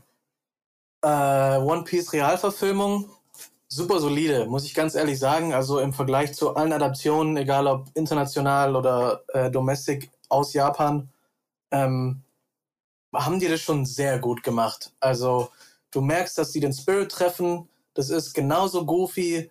Das Casting ist on point. Also Casting durch die Bank raus irgendwie geil gewesen. Keine komischen VFX-Sachen. So, die haben voll viel praktisches Make-up für die ganzen Fischmenschen. Along sieht geil aus. Natürlich können die Charaktere und ähm, lieber habe ich so normale Darsteller in geilem Make-up, die dann große Staturen haben, als irgendwie große CGI-Fischmenschen, die dann irgendwie so Immersionen ein bisschen brechen. Also, die haben sich ganz schön ein großes Unterfangen rausgesucht, One Piece zu adaptieren in Live-Action. Aber das ist durch die Bank voll solide. Also kann man Ich- eigentlich gar nicht anders sagen. Ich habe jetzt die erste Folge geschaut und war so, wow, wie, it's crazy, wie gut es funktionieren kann. ja, Man muss aber immer diesen, also sich bewusst werden, denke ich, ey, du kriegst halt nur zu einem gewissen Grad, kannst du auch da in diese Nähe kommen vom Charme, wie wenn es gezeichnet halt ist, ne? Und animiert ist. Das ist. Also es kann halt sein für Leute, die halt vielleicht den Anime nicht kennen, dass es halt an ein paar Stellen ulkig wirkt, aber die wissen Ja, halt dann nicht, voll. dass, keine Ahnung, wenn Ruffy am, am Anfang da in den Himmel guckt und von der Vogel, Vogelperspektive aus dann rumschreit, ich werde König der Piraten oder was auch immer er da schreit, dann denken sich die Leute so, hä, das ist ja voll die ungewohnte Szene für eine Realverfilmung, so, weißt du? ja, Aber das ist, das ist ja dann auch einfach übernommen eben aus dem, aus dem Anime in dem Sinne. Und ich finde es, also besser könnte man da gar nicht rankommen, so. ich glaube auch nicht. Also ganz ehrlich, die haben, natürlich haben die Sachen abgeändert und die mussten vom Pacing her auch anziehen und so. Da gibt schon Großänderungen, aber das sind meiner Meinung nach keine Änderungen, die irgendwie dann den Ton der Serie verfehlen. So Cowboy Bebop war Horror, Alter. Ähm, und auch bei One Piece bin ich der Meinung wahrscheinlich, eigentlich braucht es das nicht.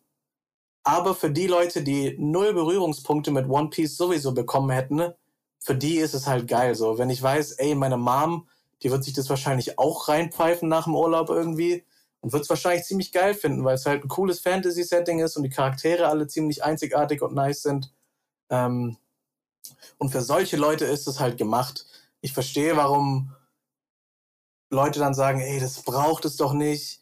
Aber im Endeffekt, wenn die One Piece-Fangemeinschaft im großen Teil zufrieden ist, Und das Dann- überhaupt hinzubekommen, ist ja, ja, irre, dann, ne? dann Weil braucht man eigentlich alle Leute, die irgendwas anderes sagen, so dem brauchst du eigentlich keine Bedeutung schenken, weil das stimmt. wenn so eine große Fangemeinschaft irgendwie cool damit ist, was die da abgeliefert haben, dann wird es auch so sein, ne?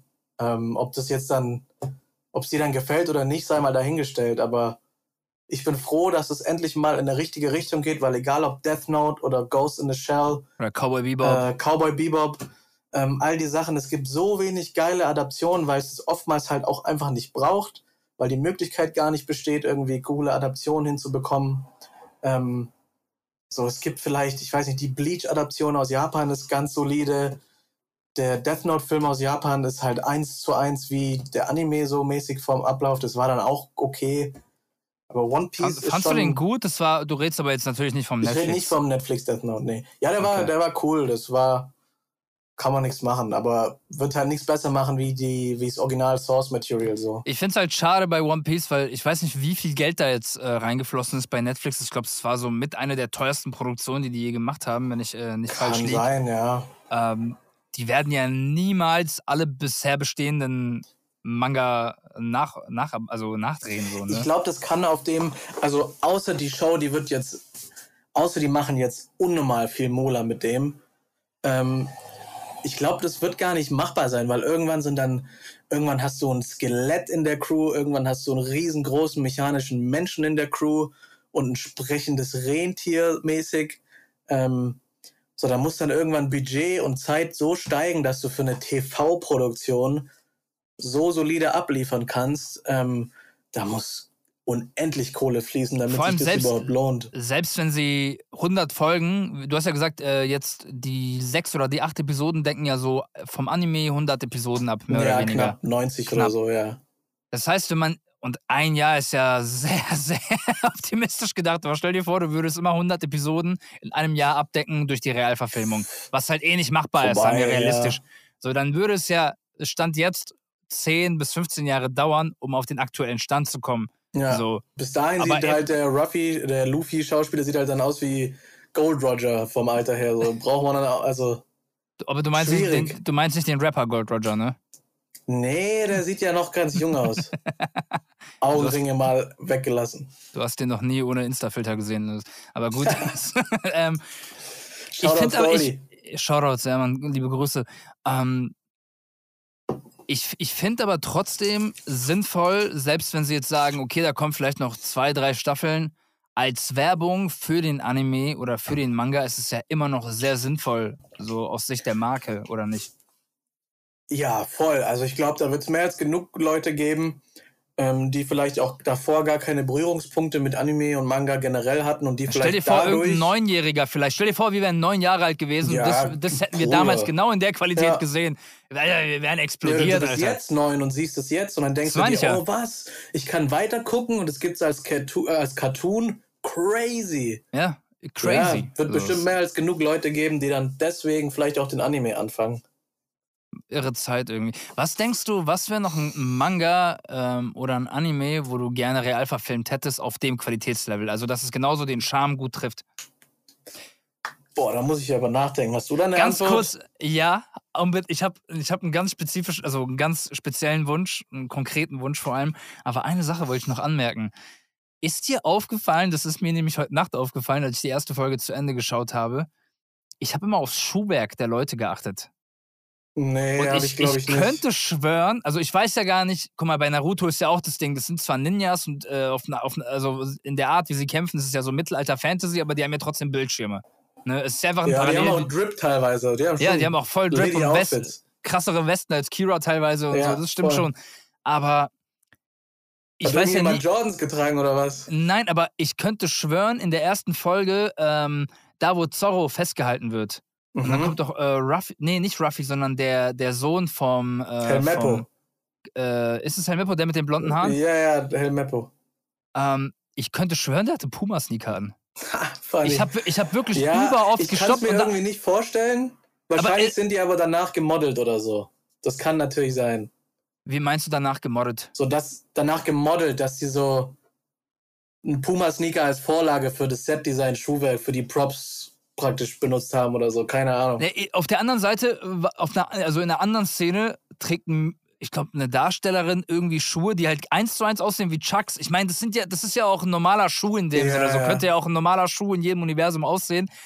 Aber du musst mal drauf achten, als er, als er zu Zorro geht, der ja ge- angefesselt ist in der ersten Folge und ihn halt so äh, versucht ein bisschen zu malträtieren, dann dreht er sich irgendwann um und äh, geht, verlässt ihn halt wieder.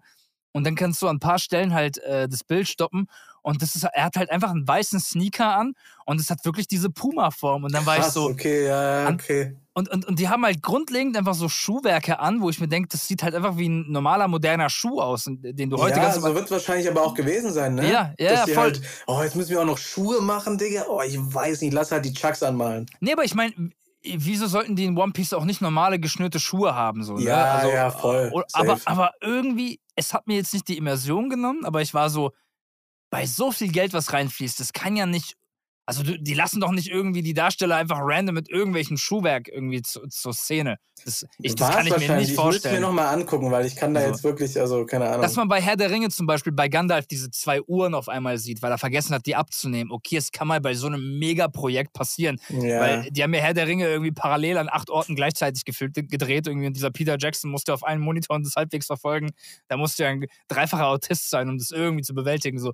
Aber ähm, ja, ich konnte mir nicht vorstellen, dass die irgendwie, also dass es halt unabsichtlich passiert. Aber das ist mir irgendwie ein bisschen aufgefallen. Mhm. Äh, ich ich wollte dich fragen, irgendwie, ob du mal drauf geachtet hast, keine Ahnung. Nee, mir ist, ich So. habe die ganze Zeit tatsächlich irgendwie, ich habe immer auf die Kamera achten müssen, weil die haben so überkranke, weite äh, Shots und so richtig, so ganz, äh, ich weiß nicht, ob jetzt 18 Millimeter oder irgendwie so ganz kleine Linsen, das alles schon so borderline Fisheye-mäßig Mhm. und so super gestretched aussah. Und ich habe mir, es war schon echt lang her, als ich One Piece geguckt habe und oftmals saß ich da in diesen Shots und dachte mir, Alter, muss das jetzt so aussehen? Das könnte doch irgendwie ein bisschen klassischer aussehen.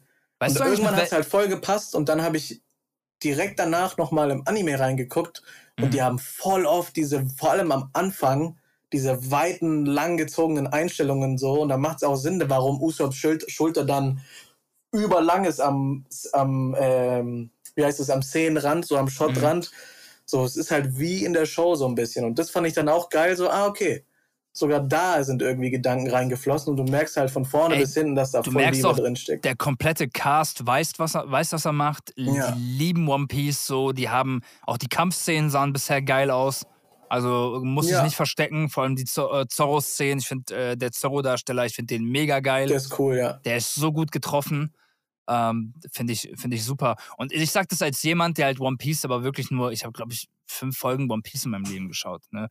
So, Mhm. ich krieg immer wieder hier und da mal was gelesen zu Handlungen, dies, das, aber ich, ich weiß ungefähr so, ne, wa- was da Sache ist, auch wenn die Handlung natürlich ultra komplex ist. Vielleicht werde ich es mal irgendwann nachholen. Aber ja, wer ähm, weiß, ne? ich kenne auch, die legendä- ich kenn auch die legendäre äh, Zorro-Folge, wo, er- wo dieser Rückblick da ist, wo er auch so krass trainiert und äh, wo sie in, der, in dieser Episode zeigen, wie er halt als kleiner Junge irgendwie im Regen da sein Schwert äh, schwingt und bla. Kennst du die noch? Die, die Ja, war super legendär. Die, die habe ich damals zufällig mal angeschaut und die fand ich auch voll geil. Aber irgendwie hat mich One Piece an sich nie so krass gezogen, weil damals war ich schon überfordert, mit wie vielen Episoden es gab. Und wir Mhm. reden hier von einer Zeit von vor 10 bis 15 Jahren. So, ist ja irre. Ja, Aber macht ja voll Sinn, ist verständlich auf jeden Fall, ist ein Commitment. Kurz zur Frage zurück. Ähm, was für ein Manga oder Anime sollte eine Realverfilmung bekommen, wenn unter der Voraussetzung, dass die Realverfilmung aber auch vom qualitativen Level ähm, mit One Piece mithalten kann? Was hättest du dann gern in real gesehen? Weil ein paar Dinge sollte man auch nie real verfilmen, denke ich. Ein paar Dinge kannst du gar nicht auch transportieren. Ja, Aber was könnte wie Berserk funktionieren? zum Beispiel könnte schon funktionieren, aber Das habe ich du nämlich gesagt. Ja, du solltest es aber, glaube ich, gar nicht erst probieren, weil da kannst du, glaube ich, gar nicht rankommen.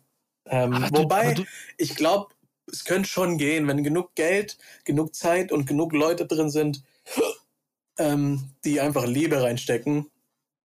Und wahrscheinlich bezahlte Überstunden wären auch nicht schlecht, was ja so sonst kein Ding ist, aber dann wird Ich- es, könnte schon funktionieren, ja. Wa- wa- Was, was würdest du, stell dir vor, die Macher von Arcane würden Berserk animieren, also so im, im Stile von Arcane, so mit Unreal Engine 5, was auch immer, oder eine Realverfilmung. Weil bei einer Realverfilmung denke ich mir so, find erstmal einen Darsteller, der das so gut schauspielern kann und auch die körperlichen Proportionen mit sich bringt. ja, boah.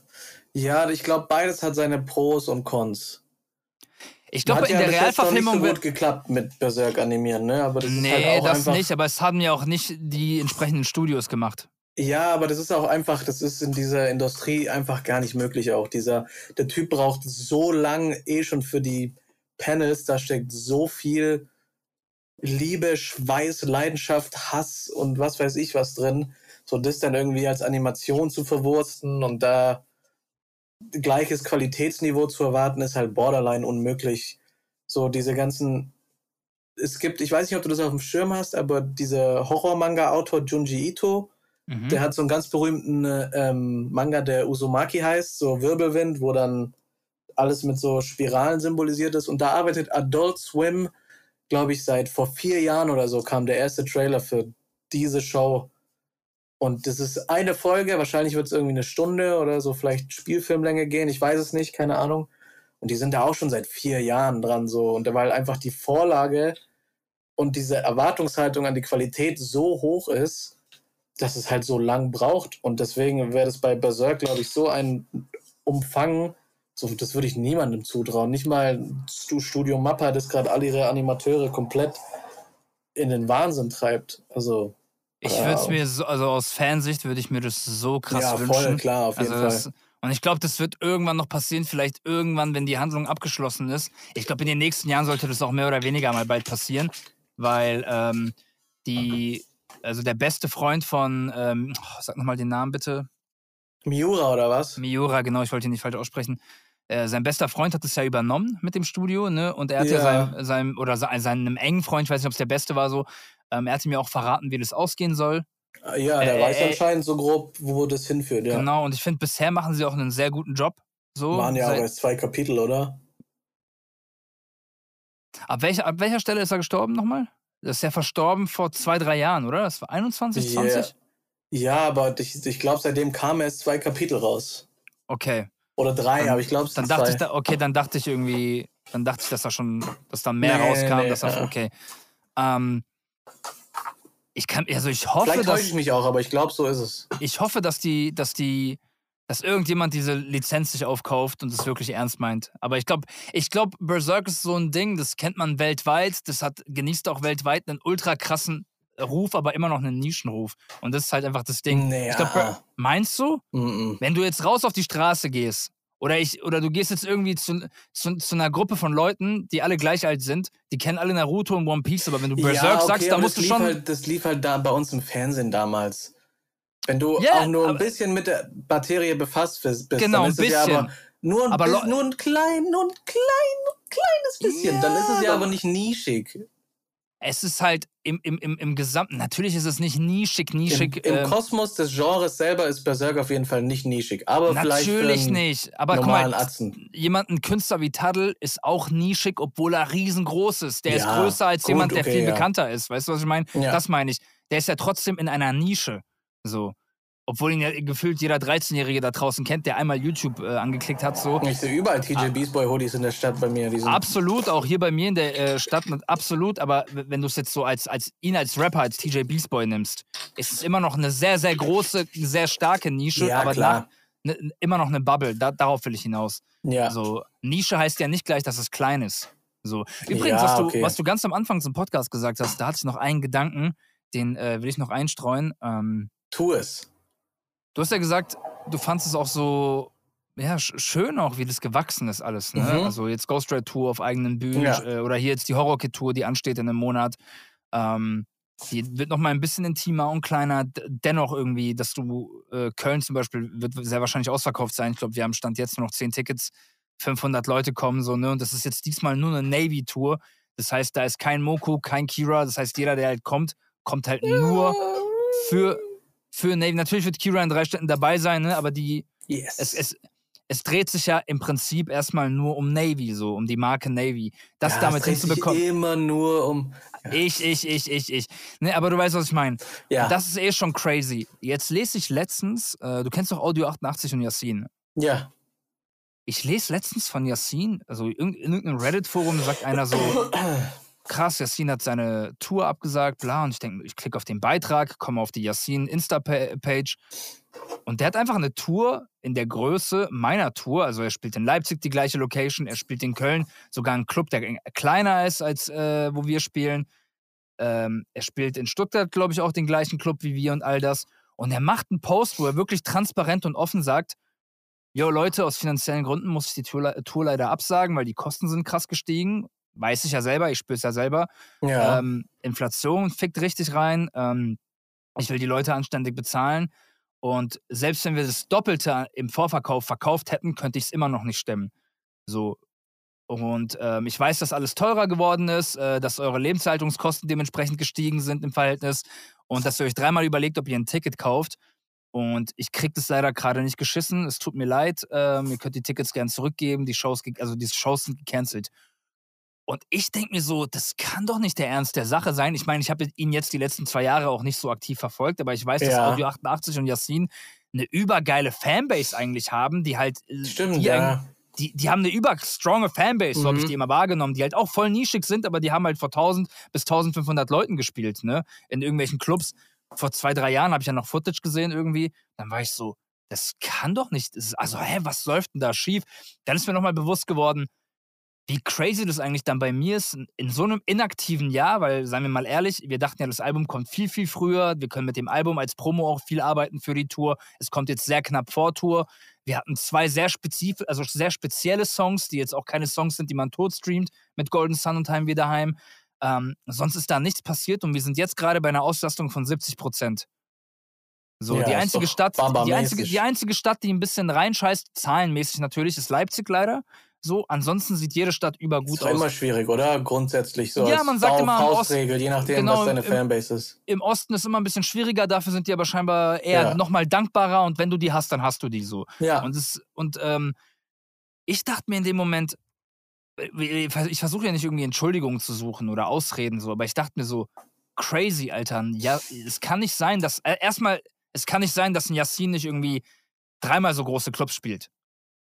Von der Bekanntheit, von was er sich an Fanbase aufgebaut hat, keine Ahnung. Ey, vielleicht hat er auch zwei scheiß Alben gemacht, zum Beispiel in Ja, der ich Zeit, bin die da ich auch nicht null bewandert mehr. die ich nicht sind alles mitbekommen Namen, hab. Die sind nur noch in der Vergangenheit relevant, So. in meinem Kopf irgendwo. Genau, ähm, vielleicht hat er die Leute verloren, vielleicht äh, ändert sich der Zeitgeist um uns herum auch zu krass so, aber eigentlich hatten die wirklich eine Fanbase, die auch eher treu ist. Die sind ja, Ja. keine Modeerscheinung oder Trenderscheinung gewesen. Die waren immer da. Genau, und an der Stelle muss ich einfach nochmal so festhalten, danke an jeden, der ein Ticket für, für die Horror-Tour geholt hat oder noch holen wird, weil ich habe schon ein paar Mal die Gespräche mit Chimp gehabt, die gesagt haben, ey, mach dir gar keine Sorgen, da gibt es ganz andere Kandidaten irgendwie. Ähm, die strugglen richtig. Es ist gerade eine sehr beschissene Zeit, um auf Tour zu gehen. Nach wie vor Inflation. Man hat sich noch gar nicht so krass Ja. von dieser Covid-Welle erholt und bla. Und ich dachte mir so, Und da will ich auch sagen, ganz kurz, das ist halt auch das Schöne daran, wirklich Fans zu haben. ja, Weil auch damals, als wir, egal ob es Merch-Drops waren oder irgendwas, du hast dann irgendwelche Fulfillment-Leute gehabt aus dem Vertrieb, die dann sagen, boah, krass, Jungs, ich finde ich echt verrückt, wie das bei euch läuft. Trotz genau. Ich habe das nie so gecheckt. so. Ich habe das nie gecheckt, was die Ähm, meinen damit. Ich dachte, ja, wenn ich irgendwie Einfach schön.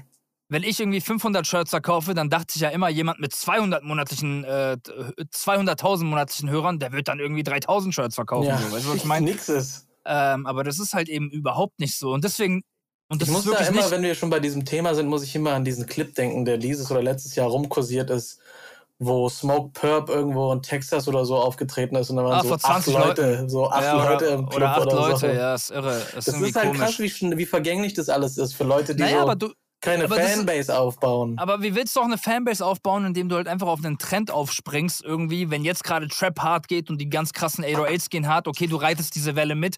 Aber come on, Alter, die Leute sind, die bleiben ja auch nicht für immer 15. Weißt du, was ich meine? Die Ja. Leute sind auch irgendwann 18 und irgendwann 25 und dann dreht sich halt das Leben nicht nur um Skr, Skr, Skr und brr, brr, brr. Weißt du, was ich meine?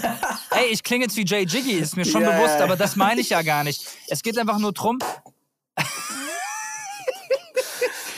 Ich verstehe dich aber, ja. Es geht, Aber du du weißt musst doch, halt, die Leute mein. müssen mit der Musik wachsen, wie der Künstler mit sich selber wächst halt. Genau, wie der Künstler auch irgendwie musikalisch irgendwie wächst, Ja. in welcher Form auch immer. Und ich will ja nicht sagen, dass es immer noch nicht geile Trap-Artists gibt, Ja, aber klar. selbst die entwickeln sich ja in diesem Genre weiter.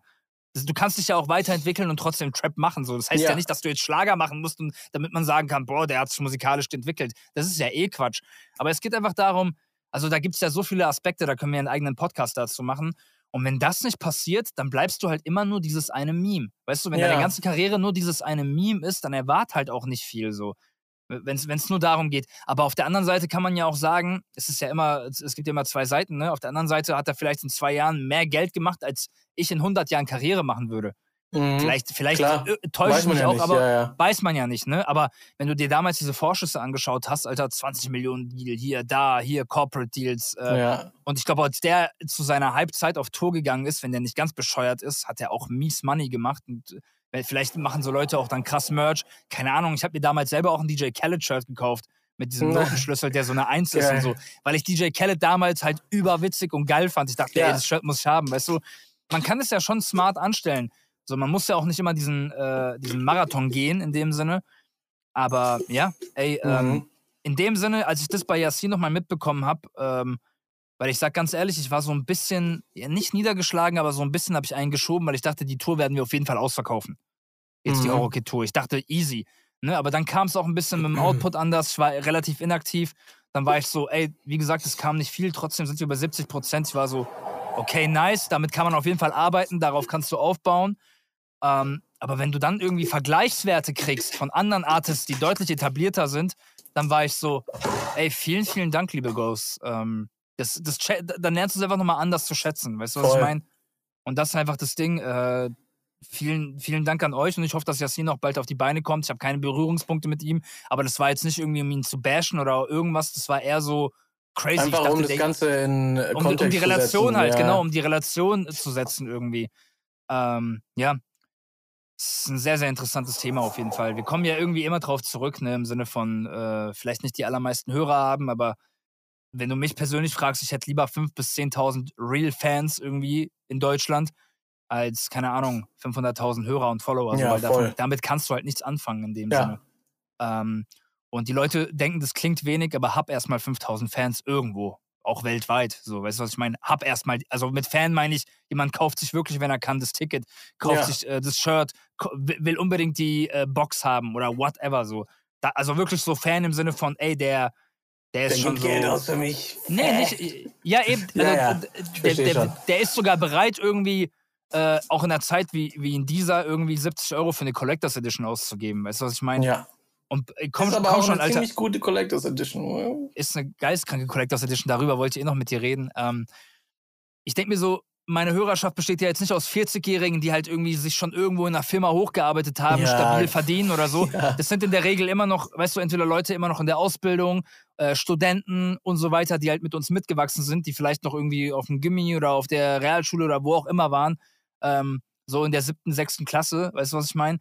So, Ja. und äh, die sich damit mitentwickeln, ist jetzt nicht so, dass, dass sie jetzt gerade irgendwie die 5000 Euro netto im Monat zur Verfügung haben. So.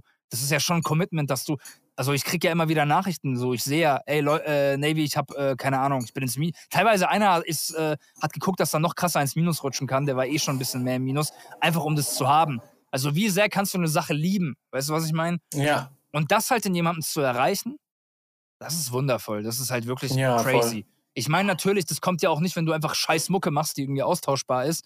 Aber dennoch, die Leute müssen ja auch erstmal von einem mitbekommen. Du kannst ja die beste Musik der Welt machen. Was bringst dir denn, wenn es keiner hört, wenn es keiner mitkriegt? So.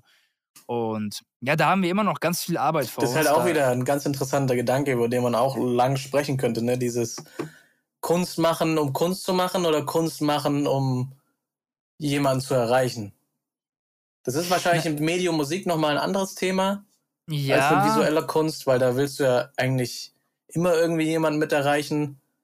Aber ja, ja, da will ich gar nicht ausschweifen. Da habe ich mir aber nur vier Gedanken letztens gemacht in letzter Zeit. Ne, wie, wie ist denn bei dir, weil das wollte ich auch noch ansprechen tatsächlich, ähm, hier der Kontext zu Kunst und Social Media, weil zum Beispiel hast du ja einen TikTok, ich habe letztens erst auf deinem TikTok geschaut, das war mir gar nicht bewusst, du hast einen TikTok mit 6 Millionen Aufrufen. Ja, Ich weiß, ich weiß gar nicht, wie lange das her ist.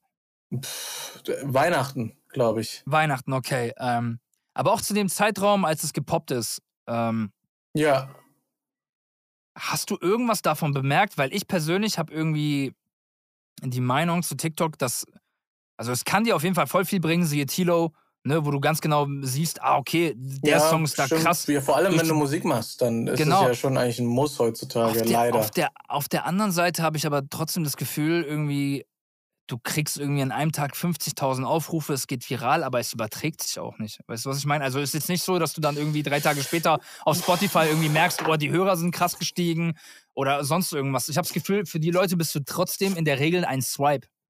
Mhm. Es gibt Ausnahmen, aber du bist einfach nur ein Swipe, mehr nicht.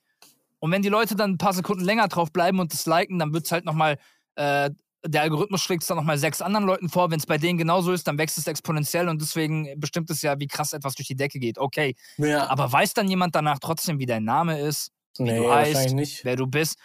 Und deswegen finde ich das irgendwie, gerade bei TikTok ist es noch langlebiger, äh, Kurzlebiger, kurzlebiger, genau, als bei äh, Insta, wo ich das Gefühl hatte, okay, da folgen die Leute rein, die Leute, die dir folgen, kriegen es auch in ihrem Feed. Wenn du bei TikTok jemandem folgst, das bringt dir halt gefühlt gar nichts irgendwie. Ich, ich Ja, sehe ich Leute meine, du kannst ja oben auf Following klicken, ne?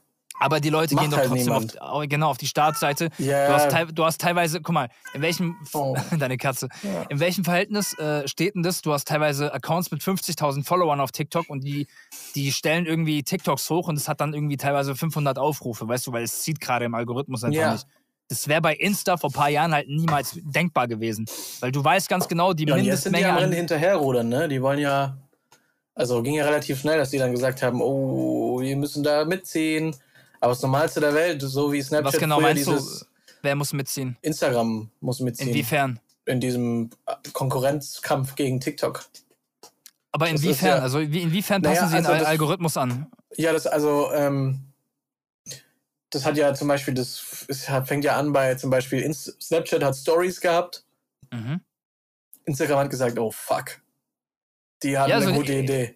Inst- Insta, Insta legt jetzt sehr, sehr viel Wert auf Reels und Genau. auf Videocontent. So damit hat das stimmt. angefangen, ja. Genau. So hat es eigentlich angefangen, sich da anzupassen. Und deswegen, Aber eben, wenn du, über, wenn du überlegst, äh, gerade 2017, 18 rum, ähm, war ja Insta mehr so ein Community-Ding auch. Das heißt, ich folge meinetwegen Kalifets, also bin ich wirklich interessiert an Kalifets. Und wenn ich ja, durch die Startseite äh, klick, dann sehe ich halt, wenn du was postest irgendwie, ich sehe das, es wird mir angezeigt. Und du denkst dir so, ah krass, wieder ein neues Bild von dem, geil, like ich, Mhm. whatever so. Das ist ja mittlerweile gar nicht der Fall. Du erreichst ja Nee. mittlerweile echt nur noch einen Bruchteil, was ja irgendwie auch ja also du, frustrierend das ist. ist halt, du, also ich glaube, wenn man es runterbricht, dann möchte Instagram halt von dir, dass du eigentlich alle zwei Tage oder so ein Reel postest.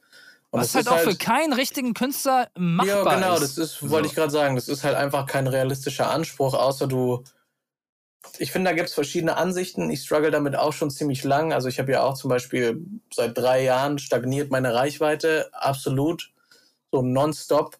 Wenn dann geht, die geht eigentlich eher runter als stagniert. Ähm, und es ist halt einfach irgendwie ein interessantes Dilemma, weil einerseits sind Zahlen, sollten dir ja egal sein, aber andererseits musst du ja auch gucken, dass du immer wieder irgendwie neue potenzielle Kunden erreichst und so.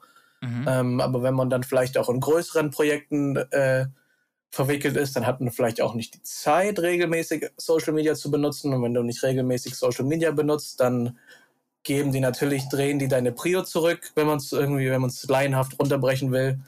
Ähm, und das ist halt dann irgendwie dieser Balanceakt zwischen, eigentlich sollte ich regelmäßig Content liefern, neue Leute erreichen, trotzdem aber irgendwie einen Qualitätsstandard beibehalten und dann noch äh, Kundenarbeit liefern oder größere Projekte voll vervollständigen und so.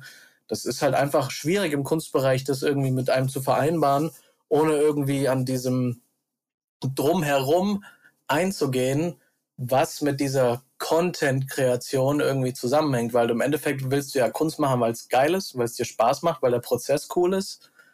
Aber andererseits heißt es dann auch irgendwie, wenn du neue Leute erreichen willst, okay, jetzt muss ich hier gucken, ob ich da ein Behind-the-Scenes-Reel mache oder ob ich irgendwie ein Tutorial mache oder bei dir jetzt irgendwie Snippets poste und lauter so Kram geht halt dann da irgendwie, fließt dann damit ein, der schon irgendwann komplett fernab ist von dem, warum du es eigentlich überhaupt machst, aber du musst es ja trotzdem irgendwo machen und es ist das halt einfach ist schwierig. Ein ganz interessanter Punkt, weil mir fällt es persönlich schon sehr, sehr schwierig, überhaupt jeden Tag Videocontent wie andere irgendwie, ich filme mich jetzt selbst, erzähle irgendwas, hi Leute oder keine Ahnung, es gibt ja auch Leute wie Wavy Boy, ich, ich habe den jetzt schon länger, ich, ich verfolge ja keinen mehr, außer jetzt unseren äh, Core West Coast äh, Squad so. Ähm, aber ich weiß noch damals, der hat einfach einen Filter irgendwie äh, reingezogen, irgendwie einfach in die Cam, fünf Sekunden geschaut, so Atmo-mäßig. Und das geht halt voll durch die Decke, so auf TikTok, auf Insta, so. Das ist halt sein Weg, damit zu arbeiten. Ich persönlich, ich persönlich habe nicht mal die Nerven ja, oder, oder die, die, die, geistige Kapazität, das zu machen, weil ich mir denke, was gibt's denn noch zu erzählen? Ich, ja. Also ich sehe, ich persönlich sehe mein Gesicht jetzt nicht irgendwie als so interessant an, dass ich jetzt in die, in die Linse schaue irgendwie und das wird jetzt Leute unterhalten und das poste ich. Das, ich würde mir komisch dabei vorkommen. Also ja, zu meinem Charakter halt einfach, weißt du? Oder was soll ich mich jetzt hier den ganzen Tag im Studio filmen oder wie ich jetzt hier im, im Garten Berserk lese mit meinem Hund spiele irgendwie oder mich um Familienangelegenheiten kümmere. So, ich habe halt nicht dieses Leben, was die anderen versuchen vorzuspielen irgendwie so, dass ich halt äh, jeden Tag irgendwie im Privatjet reise. Das haben die ja. allerwenigsten so. ja, ich habe das aber auch in meinem Kopf. Und ich habe dann aber bei mir ist es so, da ist dann dieses, da ist dann dieser Affe da irgendwie oben drin, der dann da in meinem Gehirn hockt und dann sagt, ja, dann brauchst du dich aber auch nicht beschweren, wenn du das dann nicht so machst. Ja, ja, voll, so abs absolut. Ey, das sind die Spielregeln. Das ja. sind die Spielregeln. Auf der anderen Seite weiß ich ganz genau bei mir, und das habe ich auch damals, ich habe ja auch irgendwann bewusst aufgehört zu twittern, so zu viel, also zu viel, weil. Davon habe ich aber nichts gemerkt. Spaß. ähm, ich habe ja früher wirklich jeden halbwegs lustigen Gedanken irgendwie, äh, so abstrakt wie er auch war, irgendwie direkt getwittert. Ob das mhm. jetzt tiefgründig war oder so ohne Ende vulgär und äh, ja. politisch unkorrekt sowieso, weil äh, ne, man kennt ja meinen Humor, wer sich ein bisschen mit mir beschäftigt. Ähm, Wolf of Wall Street, bester Film der Welt. Ähm, irgendwann war ich mir so. Also, irgendwann war ich so, Quatsch, Alter, was soll das? Es kann doch nicht sein, dass jemand sich die Musik anhört und dann so auf so einen Tweet kommt, wo ich, ich irgendwas aber auch, ich habe es auch in meinem Kopf gehabt, wo du dann, ja, ich verstehe, was du meinst, wo du dann voll. Und seitdem, ich habe auch bei mir war irgendwann ein ganz großer Gedanke, ich will nicht mehr so negativ sein, weil ich habe mich dann irgendwie, also ich war nie, Twitter ist ja, boah, brauchen wir fast gar nicht aufmachen, Twitter ist ja eh über ekelhaft. Ähm, ja, an sich schon sowieso, Ort. voll. Aber voll, ich, voll. Red, ich meine auch gar nicht diese Negativität von wegen, irgendwie mit anderen Leuten sich über irgendwas debattieren oder so, sondern. Ah, daran dieses, dachte ich tatsächlich nicht mal. Nee, bei mir war das aber so ein großer ja. Gedanke, dass ich dann sagen wollte, boah, ich muss aufhören, irgendwie zu jedem Scheiß, der mir nicht gefällt, dann vielleicht meine das Meinung Problem dazu zu geben. Das Problem hat sich auch. Und dann allem, ist mir aber, seitdem ich das nicht mehr mache, habe ich aufgefallen, ich habe dieses Bedürfnis gar nicht. Nee, so, ich diese Meinung überhaupt nicht mehr. Ja. Und dann ähm, das mache ich, ich weiß nicht, wie lange das ist, drei, vier Jahren oder so, habe ich mir das so hey, in meinem Hinterkopf, ich, dass ich da gar nicht mehr dran teilhaben will. Aber ich sehe immer wieder irgendwelche Shitstorms, wo ich mir denke, Alter, dafür wollt ich ihr den hasse Typen das jetzt. Internet, Bro. Ich hasse Ja, ja, es. ey, aber so nee, ich denk mir so, Alter. Warte mal kurz. Äh, Ich scroll ja trotzdem durch die Startseite, weil auch wenn ich kaum jemanden folge, äh, der Algorithmus Ja, zeigt ja Sachen aus dem genau, ja. E-Sport bei mir an. Weißt du was? Hier- Ich habe jetzt angefangen, die ganzen Seiten, die so Scheiß posten, so Drama oder ja. so, diese sind auch oft so große Seiten, die nur so, Ja, so Daily voll. Loud oder so. ja, genau. Ich bin rigoros, ich gehe gerade auf jedes Profil, das mir so Scheiße auf die Timeline spielt und mute oder block die alle. Um ja, zu gucken, perfekt. dass ich da vielleicht irgendwie reinigen kann, was wahrscheinlich, weil dann kommt, wenn ich das gemacht habe, kommt direkt die nächste Scheiße, Da- irgendwelche Kämpfe auf jeden- oder auf- so. oh, Da kommt, Aber also, äh, keine Ahnung. Die gibt, Schlange, glaub wo du ich, den Kopf abschneidest und dann drei nachwachsen halt. Es wachsen drei nach, es ist Ja. willkommen im Internet, vor allem auf Twitter. Mhm. Ich glaube, allein, allein in der Zeit, in der wir drüber sprechen, wurden zehn Accounts al- allein in- im um Umkreis Ulm kreiert, die jetzt schon die ersten Memes posten. ja Ex. Ähm, auf jeden Fall dachte ich mir dann so bei paar, bei paar Tweets und äh, Debatten so, warte mal, dafür wollte jemanden canceln und dann gehst du auf die Kommentare und du merkst, ey, warte mal, das können doch nur frustrierte, labile Menschen sein, weil niemand, der mit beiden Beinen im Leben steht und irgendwie Verpflichtung, Verantwortung, whatever hat, hat überhaupt die Kapazität, jetzt irgendwie da Romane zu schreiben, weil für wen überhaupt? Ja, genau. Was willst du denn überhaupt Themen- verändern? Was soll das? Also brauchen wir ja gar nicht sagen, manche Themen, da ist es ja auch gut und richtig, dass Leute sich dann so äh, ähm, engagieren für, aber davon reden wir ja nicht. Davon, das haben Nee. du und ich haben das nicht im Kopf, wenn wir über solche Sachen nachdenken. Und genau das ist es nämlich. Das sind halt immer die Leute, die irgendwie mit sich selber nichts anfangen können. Ne, das ist auch dieses, es, ist, es gibt nichts einfacheres, es gibt, glaube ich, nichts einfacheres, ähm, als äh, Twitter zu öffnen und keine Ahnung, du guckst, was trendet gerade, dann ist es auch immer irgendwas Politisches oder was auch immer.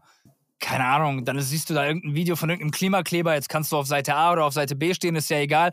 Aber es ist nichts einfacher, als dann irgendwie jemand anderen zu verhöhnen und sich auf einen Podest zu stellen, mit dem Finger auf andere zu zeigen so und sich so speziell und besser zu fühlen. Weißt du, was ich meine? ja, Weil du findest ja auch, du findest ja mit, mit, äh, mit einer Lupe findest du ja in, in überall ein Problem. Weißt du, was ich meine? Ja. Du kannst ja, also ob es ich bin oder du bist Du hast oder Probleme, wer auch ich immer. habe Probleme, meine Mom, Absolut. deine Mom, dein Dad, alle haben Probleme, aber du brauchst ja nicht auf Gottes Twitter Willen. jetzt versuchen, die Lupe auf jeden zu zeigen und dann. Und, und ich habe das Gefühl irgendwie, dass es eine spezielle Gruppe von Menschen gibt, die halt irgendwie nichts anderes als genau das tun.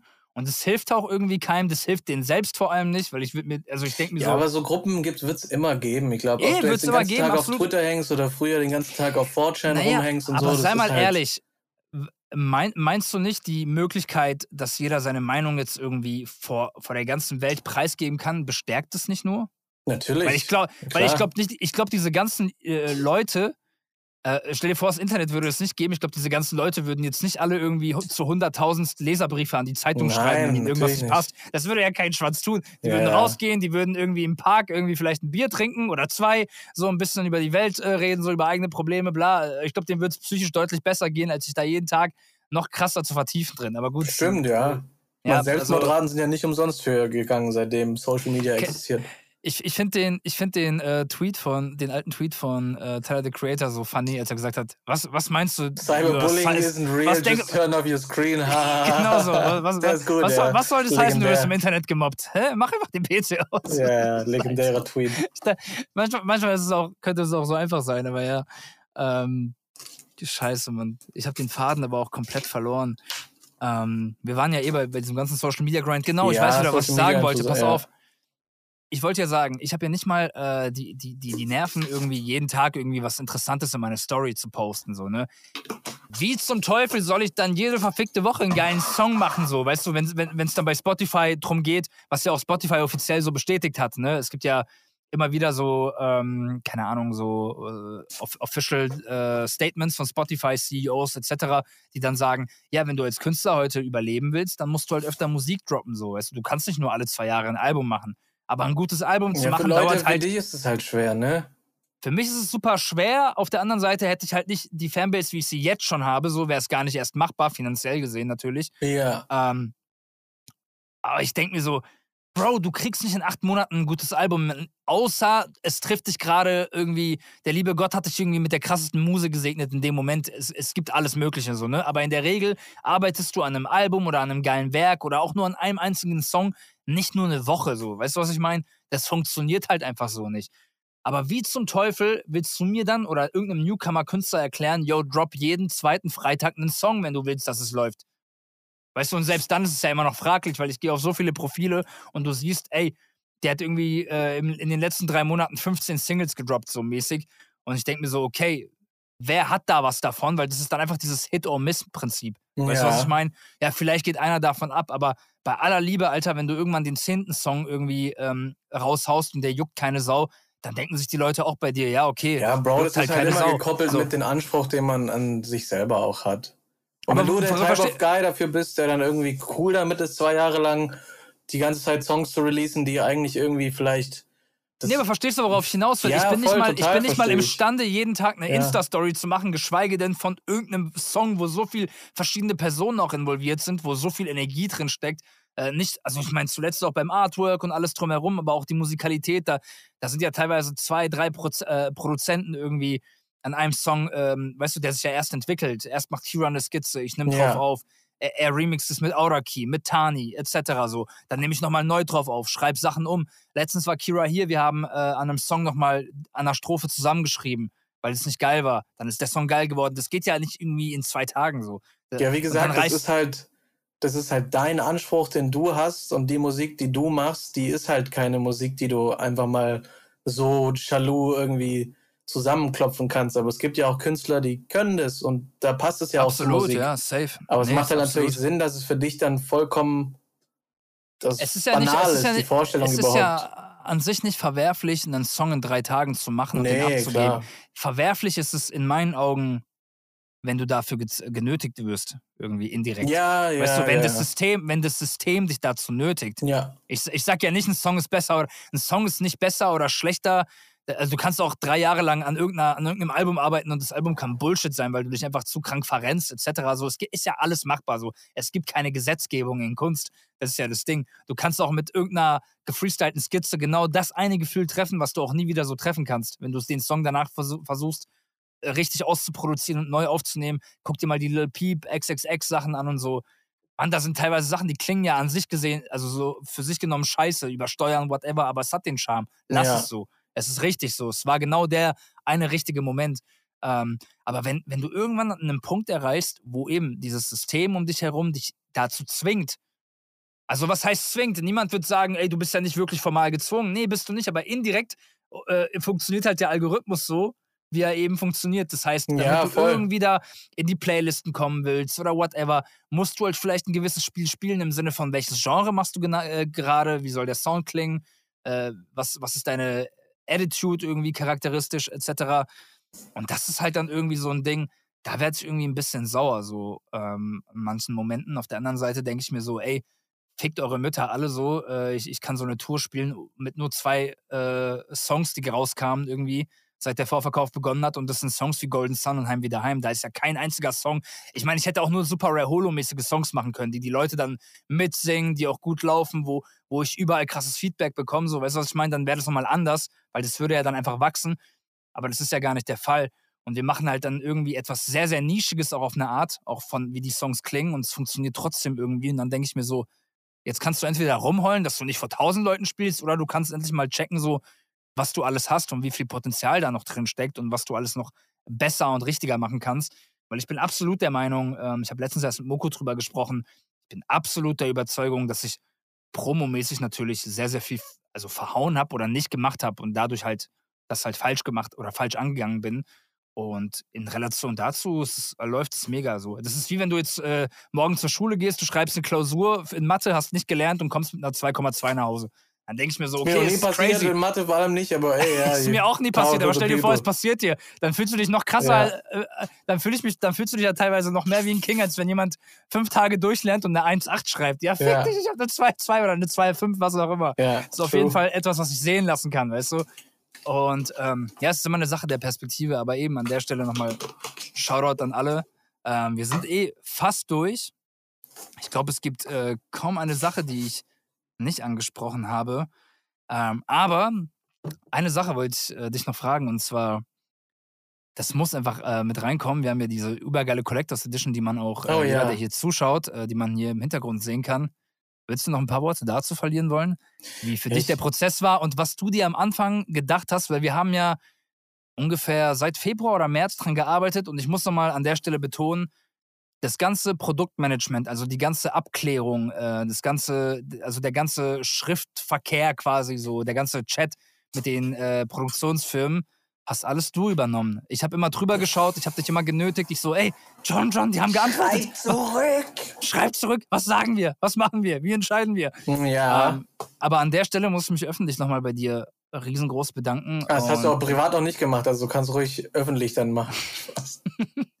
und das wäre so ohne dich niemals möglich gewesen. Selbst wenn ich das mit irgendeiner größeren Firma gemacht habe, die mich betreut, niemand hätte so viel Seele und Liebe reingesteckt wie du mit mir doch zusammen, ähm, weil du ganz genau wusstest, was wir wollen. Du steckst da ganz genau drin und ich finde, wir haben was ultra geiles kreiert, aber hättest du gedacht, dass es so geil wird, so am Anfang? Oder warst du so, mm, äh, ja, mal doch, gucken? Ich glaube schon. Also ich hatte, ich glaube schon, ich bin immer davon ausgegangen, dass da eigentlich gar nicht so viel schief laufen kann. Ähm, aber das hat sich ja schon relativ schnell rauskristallisiert, ähm, dass wir sowas mal machen wollten. Und auch ich habe äh, jetzt nicht genau bei dem Hersteller äh, angefragt, aber ich habe auch vor zwei, drei Jahren mal angefragt, wie das denn aussehen würde, so der Prozess von so, von so einer Figurenherstellung. Ähm, und bei mir war das Ganze noch irgendwie viel aufwendiger mit bemalt und farbig und so. Und ich habe mir dann gedacht, oh fuck, so teuer, Alter. Boah. Ich meine, es war jetzt auch, äh, die Collectors Edition war nicht günstig. Ja, aber nee. Ähm, und deswegen habe hab ich dann diesen Gedanken irgendwie immer beiseite gelegt gehabt. Und es hat sich jetzt aber halt irgendwie so ergeben, weil immer schon irgendwie dieser Anspruch da gewesen ist, einfach was Cooles für die Fans zu machen. Ähm, und der Anspruch, der ist schon ziemlich lange da, aber vielleicht noch nicht so viel verwirklicht bis jetzt. Aber hat ja auch angefangen mit diesen Socken und dass man mal nicht nur T-Shirts macht und genau dieser Gedanke, der war schon sehr lang da und ich bin halt froh, dass wir jetzt endlich diesen Schritt gehen konnten. Und da war natürlich dieses Skelett auf der Schaukel also mehr als dankbar, um das irgendwie als geile Figur drucken zu lassen. Ähm, weißt du noch, wie die Idee kam, dass wir daraus eine Figur machen? Kam die von mir? Oder nee, hast du die, die, weiß die Idee nicht. gehabt? Ich weiß nicht, wer diese Figurenidee hatte, aber die stand doch schon immer irgendwie im Raum, so naja, ein bisschen, es, dass man sowas stand mal schon macht. Die, es, es, stand schon sicher zwei Jahre lang im Raum, dass, wir, dass ich mal so eine Navy-Action-Figur mache. Ja. So blöd, ne? Das war aber noch so ein blöder Gedanke einfach. Ja. Aber irgendwann war ich dann auch so, ja, aber was soll die Scheiße? Wieso soll ich jetzt eine Figur von mir selbst irgendwo? Das macht ja keinen Sinn. Das ist jetzt fürs Worldbuilding nicht geil. Das ist irgendwie so Selbstbeweihräucherung und whatever so. Finde ich irgendwie weird. Aber wieso nehmen wir halt irgendwie nicht etwas aus unserem Kosmos, was halt mich widerspiegelt im, ja, im Markensinne? Und dafür war das ja mehr als dankbar, ja. Genau, ähm, ja. Absolut. Und dann hat sich das auch relativ schnell rauskristallisiert, dass wir das machen wollen. Und dann ging es halt darum, Leute zu finden, die das umsetzen können. Dann hat man 3D-Models erstellt und da hat man die rumgeschickt. Dann hat man irgendwie gesagt, ey, wie wird der Prozess aussehen mit dem Drucken und ähm, wie ist da das Zeitfenster? Wir wollen so und so viel Figuren drucken und wie sieht es aus mit Custom Packaging und so. Und so hat es halt angefangen, dass wir ein paar, eine Handvoll an Leuten angeschrieben haben, die so Services angeboten haben, bis wir uns dann. Das sind schon sehr große Firmen gewesen. Ja. Oder nach wie vor. Ja, und bis wir uns dann halt für jemand entschieden haben, der uns da hilft. Und dann ging das hin und her halt los. Dann haben wir angefangen, Prototypen und Mockups zu schicken und 3D-Renderings, wie wir es uns vorstellen. Und dann haben wir darüber gesprochen, was umsetzbar ist. Ähm, und das sind auch alles Prozesse, da wächst man halt irgendwie mit. Ich weiß jetzt schon zum Beispiel, wenn wir irgendwas in die Richtung nochmal machen würden, was ich anders angehen will und was man irgendwie anders angehen könnte, um den Prozess auch für den Hersteller zu erleichtern. Ähm, als ich in Tokio war, habe ich auch so ähnliche Skelettfiguren gesehen, auch einfarbig, die richtig detailliert nice waren. Aber die hatten zum Beispiel ähm, die, da konntest du nicht durch den Torso, durch die Ribcage-Knochen gucken. Die waren so von innen noch verdeckt praktisch. Die aus unserer Box, da kannst du jetzt komplett durchgucken. Und deswegen war dieser Druckprozess auch so kompliziert, weil die den dann irgendwie neu färben mussten und irgendwie anderes Material benutzen mussten, weil es so filigran ist. Ähm, und lauter solche Sachen kriegst du da halt irgendwie mit. Ähm, und dann ging es halt ne, hin und her, wir haben Verpackungsdateien geschickt und dann wurde irgendwas falsch gedruckt. Dann haben wir ein Die. falsches Template bekommen und dann war ich irgendwie sieben Wochen, sechs Wochen in Japan und musste trotzdem irgendwie kommunizieren. Extra mein Laptop mit, nee, mein Laptop ist kaputt gegangen. Ich habe drei Tage, bevor ich geflogen bin oder so, Irgendwie sowas. Eine Woche davor habe ich Mokobas alten MacBook irgendwie noch bekommen, weil ich irgendeinen Laptop brauchte, der Photoshop hat, damit ich, falls genau solche Sachen passieren, ich dann noch in Photoshop reinhoppen kann, irgendwelche Designs fixen. Es wäre ähm, ja nicht äh, zu denken, dass irgendwas nicht schief läuft. Ja, das ist ganz normal, vor allem bei so großen Prozessen und vor allem, wenn ich involviert bin, irgendwelche Schreibfehler wieder auf irgendwelchen Verpackungen sind. Ähm, haben wir, haben wir glaube ich, auch nie erwähnt, äh, diesen Side-Fact damals mit Six Feet Thunder, ne? Den fand doch, diesen Six Feet Thunder. Doch, dass, dass doch, du, das wurde bestimmt schon mal erzählt. Okay, es wird bestimmt schon mal erzählt, aber für alle, die es vielleicht nicht wissen, Kalifest hat damals aus Versehen statt Six Feet Thunder Sex Feet Thunder äh, geschrieben. Und, äh, Hinten es gab auf der Tracklist, auf der CD. Auf der Tracklist, ja. ja. genau. Und es war kurz davor eigentlich abgegeben. Also es wurde schon mal es abgegeben. Es wurde schon abgegeben, aber wir haben es dann noch. Das, es wurde abgegeben und es war irgendwie nachts. Und dann wussten, oder Wochenende, und wir wussten, ah, fuck, die drucken das am Montag oder so. Und dann, ah, ja, äh, neue Datei.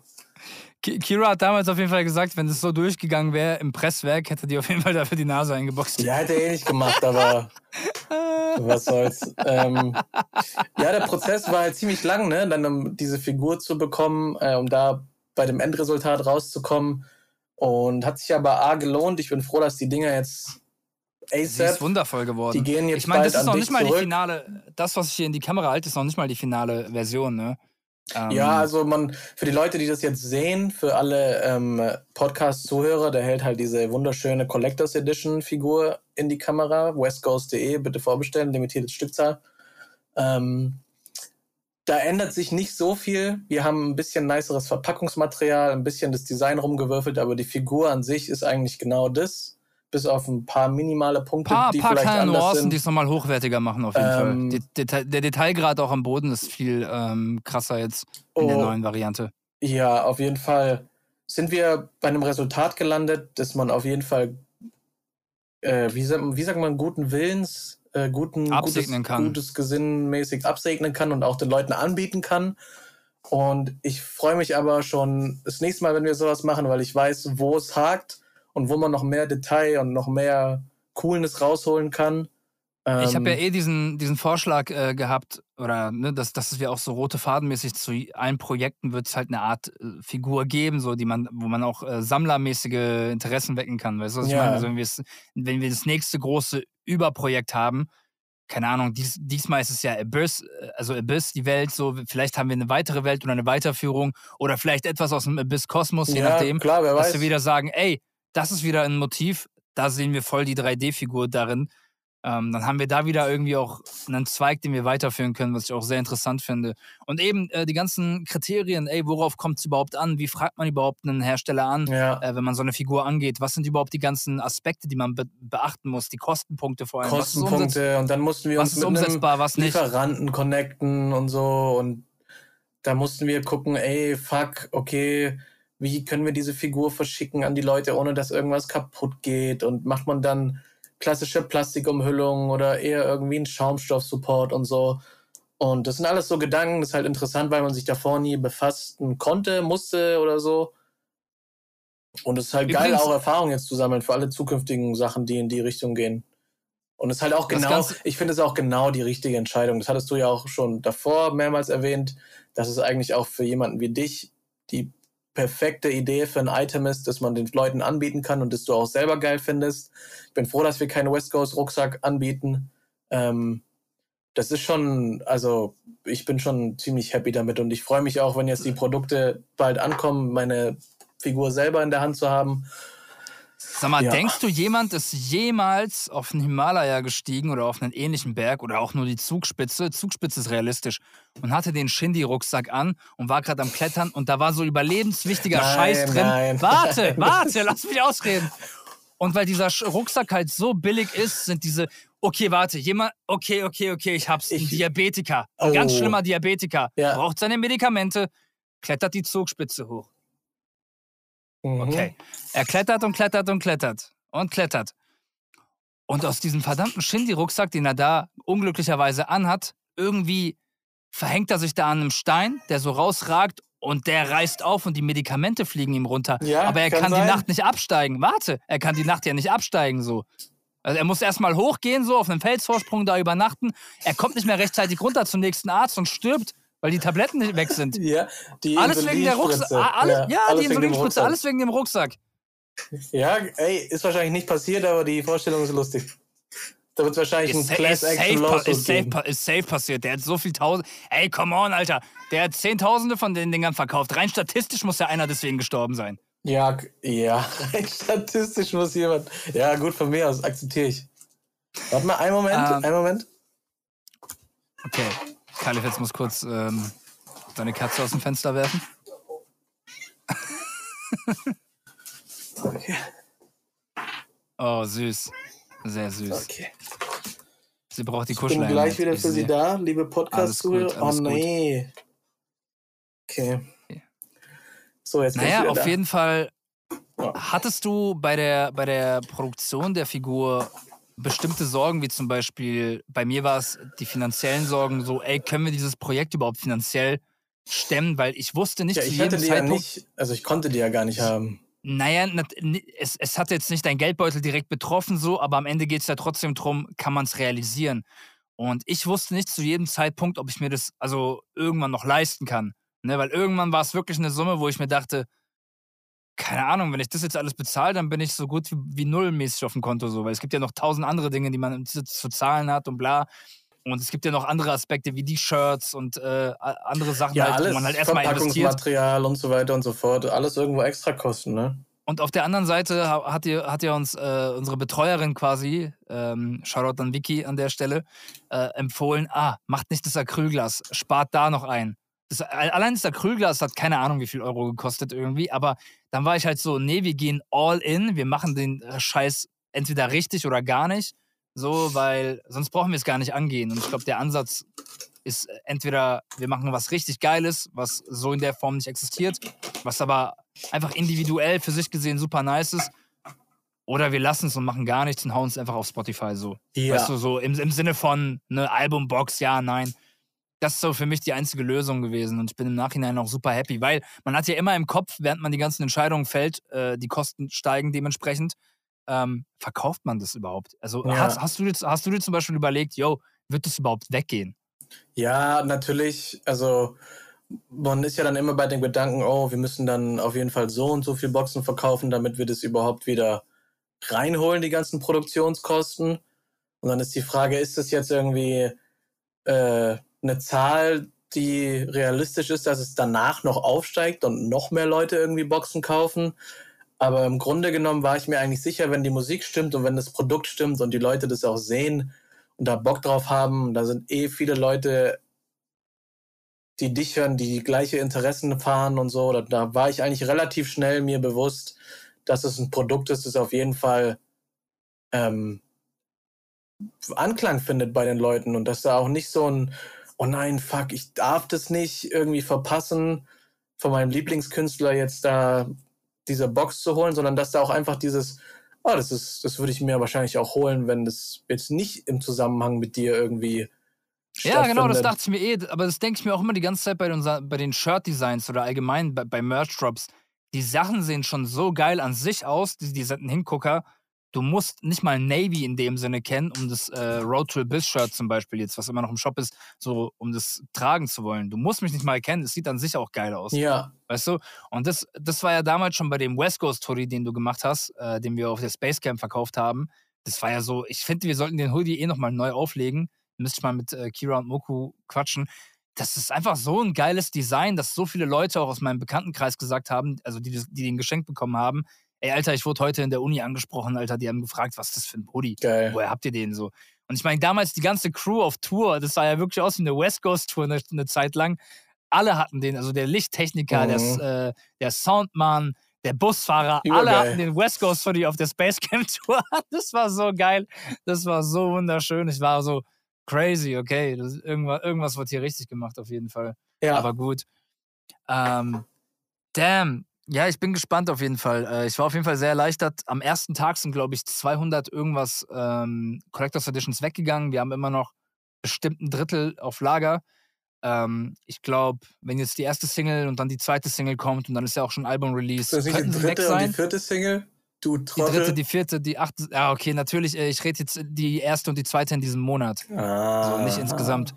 Ähm, Die erste wäre ja Golden Sun, die zweite Heim wieder heim. Dann würden wir von der dritten und vierten sprechen, hast du recht.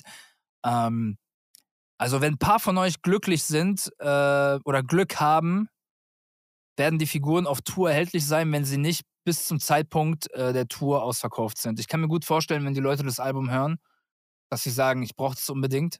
Ich kann mir natürlich auch gut vorstellen, ich persönlich wäre auch so, ich würde erstmal aufs Album warten, bis ich weiß, dass ich die haben will. Aber die Leute, die jetzt schon ähm, die Collectors Edition bestellt haben, es ist unfassbar irre, wie viel Vorschuss ähm, an Vertrauen ihr gibt. Ja. Das ist einfach gar nicht mehr so üblich, vor allem wenn man halt von allen Seiten enttäuscht wird, sei es irgendwie Cyberpunk, äh, sei es. Wir, über, wir, haben auch gar nicht über Gaming geredet, so wirklich. Wir haben heute gar nicht über ja. Gaming geredet. Ich würde eh vorschlagen, Nächste weil wir jetzt schon zwei, zwei, Stunden drin haben, dass du nicht das letzte Mal hier warst, weil ich glaube, ja, da, sind Noch, da sind eh noch ein, zwei Aspekte, über die wir auch noch mal ein, zwei Stunden labern können. Wir könnten noch mal eine. So, den Leuten, sagst du den Leuten eigentlich, wer nächste Woche? Sagst du, wissen die, dass Luciano nächste nee, Woche kommt? Ah, Luciano hat abgesagt. Ja, Jetzt äh, gerade eine WhatsApp bekommen, während wir äh, sprechen. Ja. Ich guck mal, ob ich vielleicht jemand anderen organisieren kann. Ähm, worauf ich hinaus wollte, war, vielleicht machen wir äh, zu einem bestimmten Event nochmal eine Sondersitzung, ähm, eine Sonderepisode, einfach nur eine Gaming, reine Gaming-Episode, vielleicht nach dem DLC von Cyberpunk, wenn wir es gespielt haben. Vielleicht spielen wir beide noch Baldur's Gate 3 durch und sagen, oh, wir haben uns so viel zu sagen. Also ich erstmal Cyberpunk DLC, Alan Wake 2 und dann mal gucken, wo die Und Zeit du hast noch die, äh, die Witcher DLCs, hast du ja, nicht gespielt. die muss ich noch spielen. Ähm, auf der anderen Seite denke ich mir, ey, wie viel haben wir über Elden Ring geredet, als wir es parallel gespielt haben? Das war ja schon irre, weißt ja, du noch? Voll. Wo wir uns einfach angerufen haben und einfach, keine Ahnung, ein, zwei Stunden einfach umtelefoniert haben. Also es gibt immer irgendwie Shit zu bequatschen. Interessant natürlich immer, wenn es ganz aktuelle Anliegen sind. Absolut. Ähm, aber ey, scheiße, Alter. Es, ich habe safe noch ein paar Dinge auch vergessen. Ich glaube aber, wir haben grundlegend viel ja, abgehakt. Gut auch. was ähm, angesprochen, würde ich sagen, ja. Absolut. Wir haben jetzt noch auf jeden Fall, um so ein bisschen ins Privatere zu gehen, wir haben auf jeden Fall noch ein paar Sachen äh, nach dem Stream abzuhaken. Der Call wird nicht aufhören, es tut mir voll leid. Ähm, also hast, ich, äh, meine Freundin hat gekocht und die wartet nur, bis ich äh, fertig bin. Ich Man muss an der Zeit. Stelle sagen, Kalifetz hasst eigentlich auch Telefonate. Ne? Ja. Also äh, Kalifetz ist nicht Fan davon. Ich rufe äh, nie jemanden an. Ich werde immer nur angerufen. Naja, ich rufe dich, ja, ich ruf dich halt an, weil ich weiß, es muss irgendwas geklärt werden, aber ähm, in dem Sinne, aber ähm, es war eine richtig geile Folge. Ich ja, glaub, danke, werden Spaß ich, dran haben. Ja, hoffe ich doch. Ähm, sehr, sehr schön. Es ist immer ein bisschen äh, ein anderer Umstand, mit äh, Leuten einen Podcast aufzuzeichnen, mit denen man halt privat auch so sehr, sehr viel spricht. Ja.